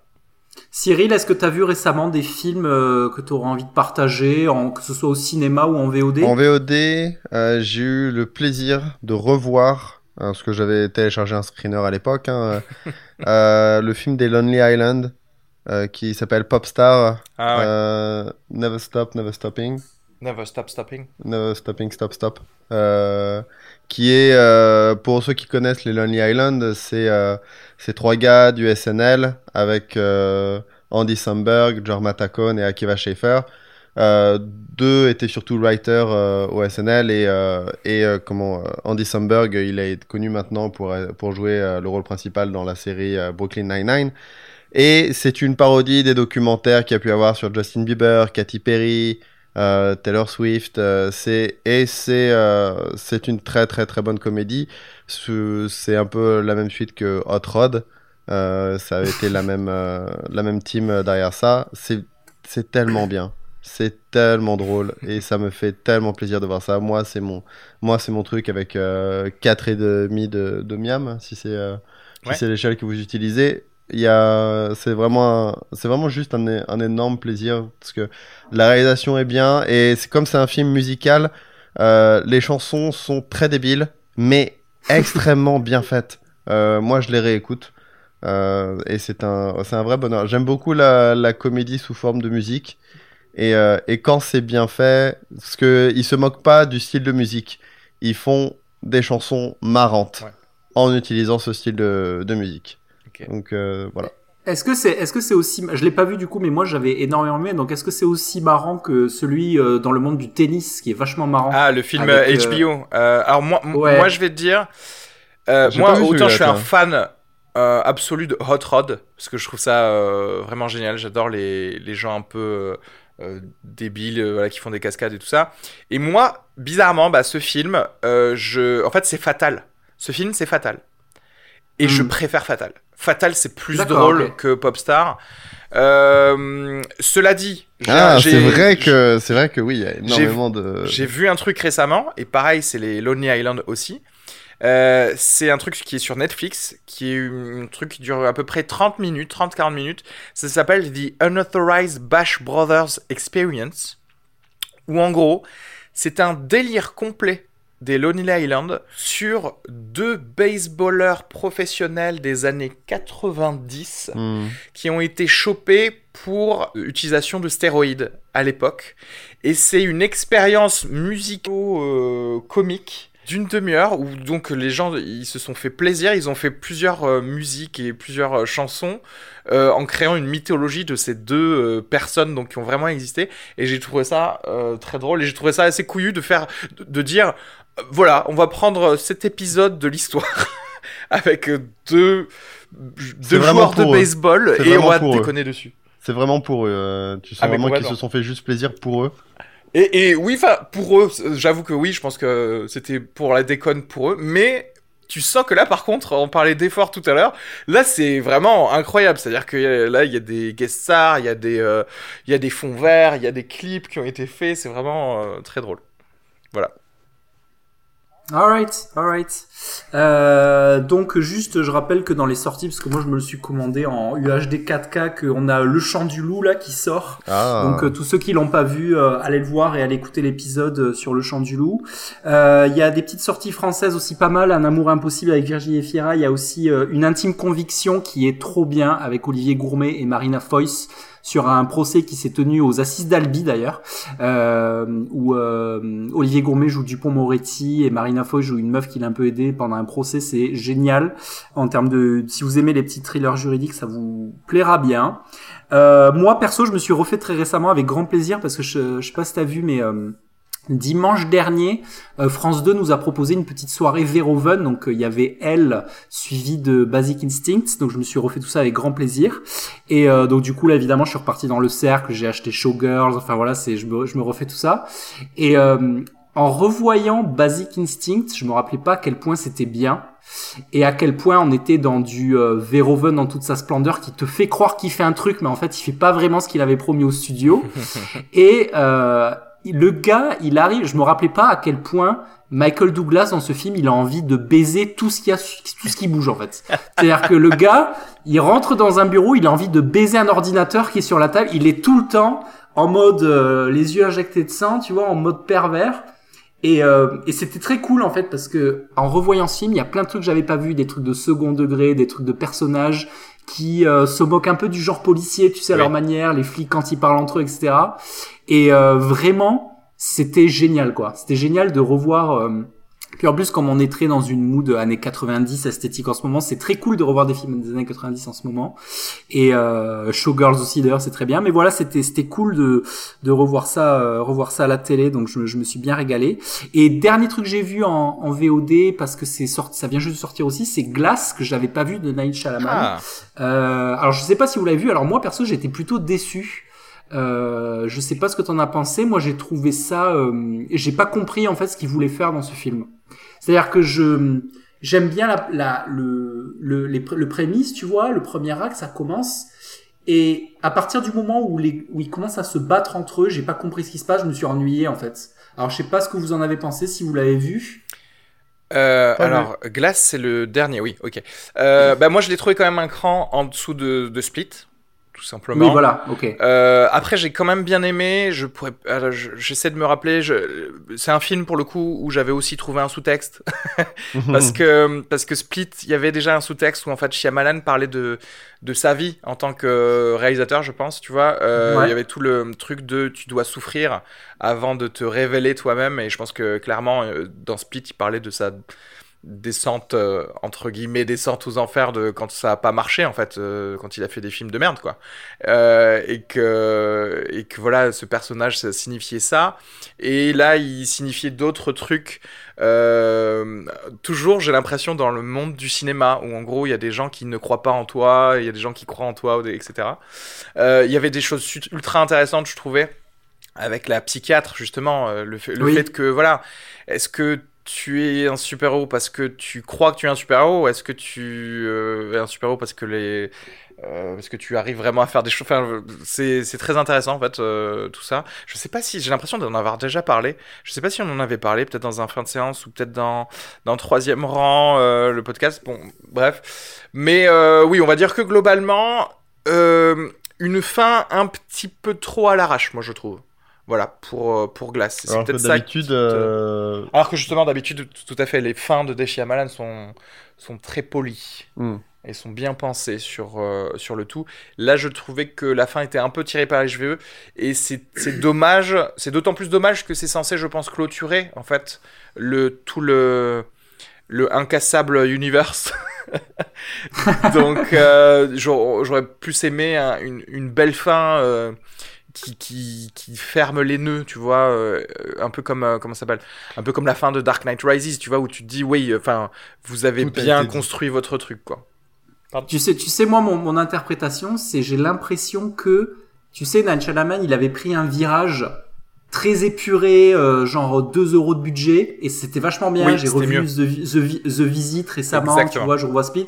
Et là, t'as vu, il repart un petit peu dans, il y a du budget, il y a des Oui. acteurs, et là, euh, tu vois ce que je Je veux dire suis c'est- totalement d'accord. En fait, Ouais. il faut peut-être que Ne lui donnez pas de l'argent. Non mais oui, mais c'est mais, mais un gars, il, il sait pas faire des films à gros budget, mais c'est tant mieux en fait. Je préfère voir 10 films euh, de Shyamalan que un film à- avec le budget de ces 10 films en fait.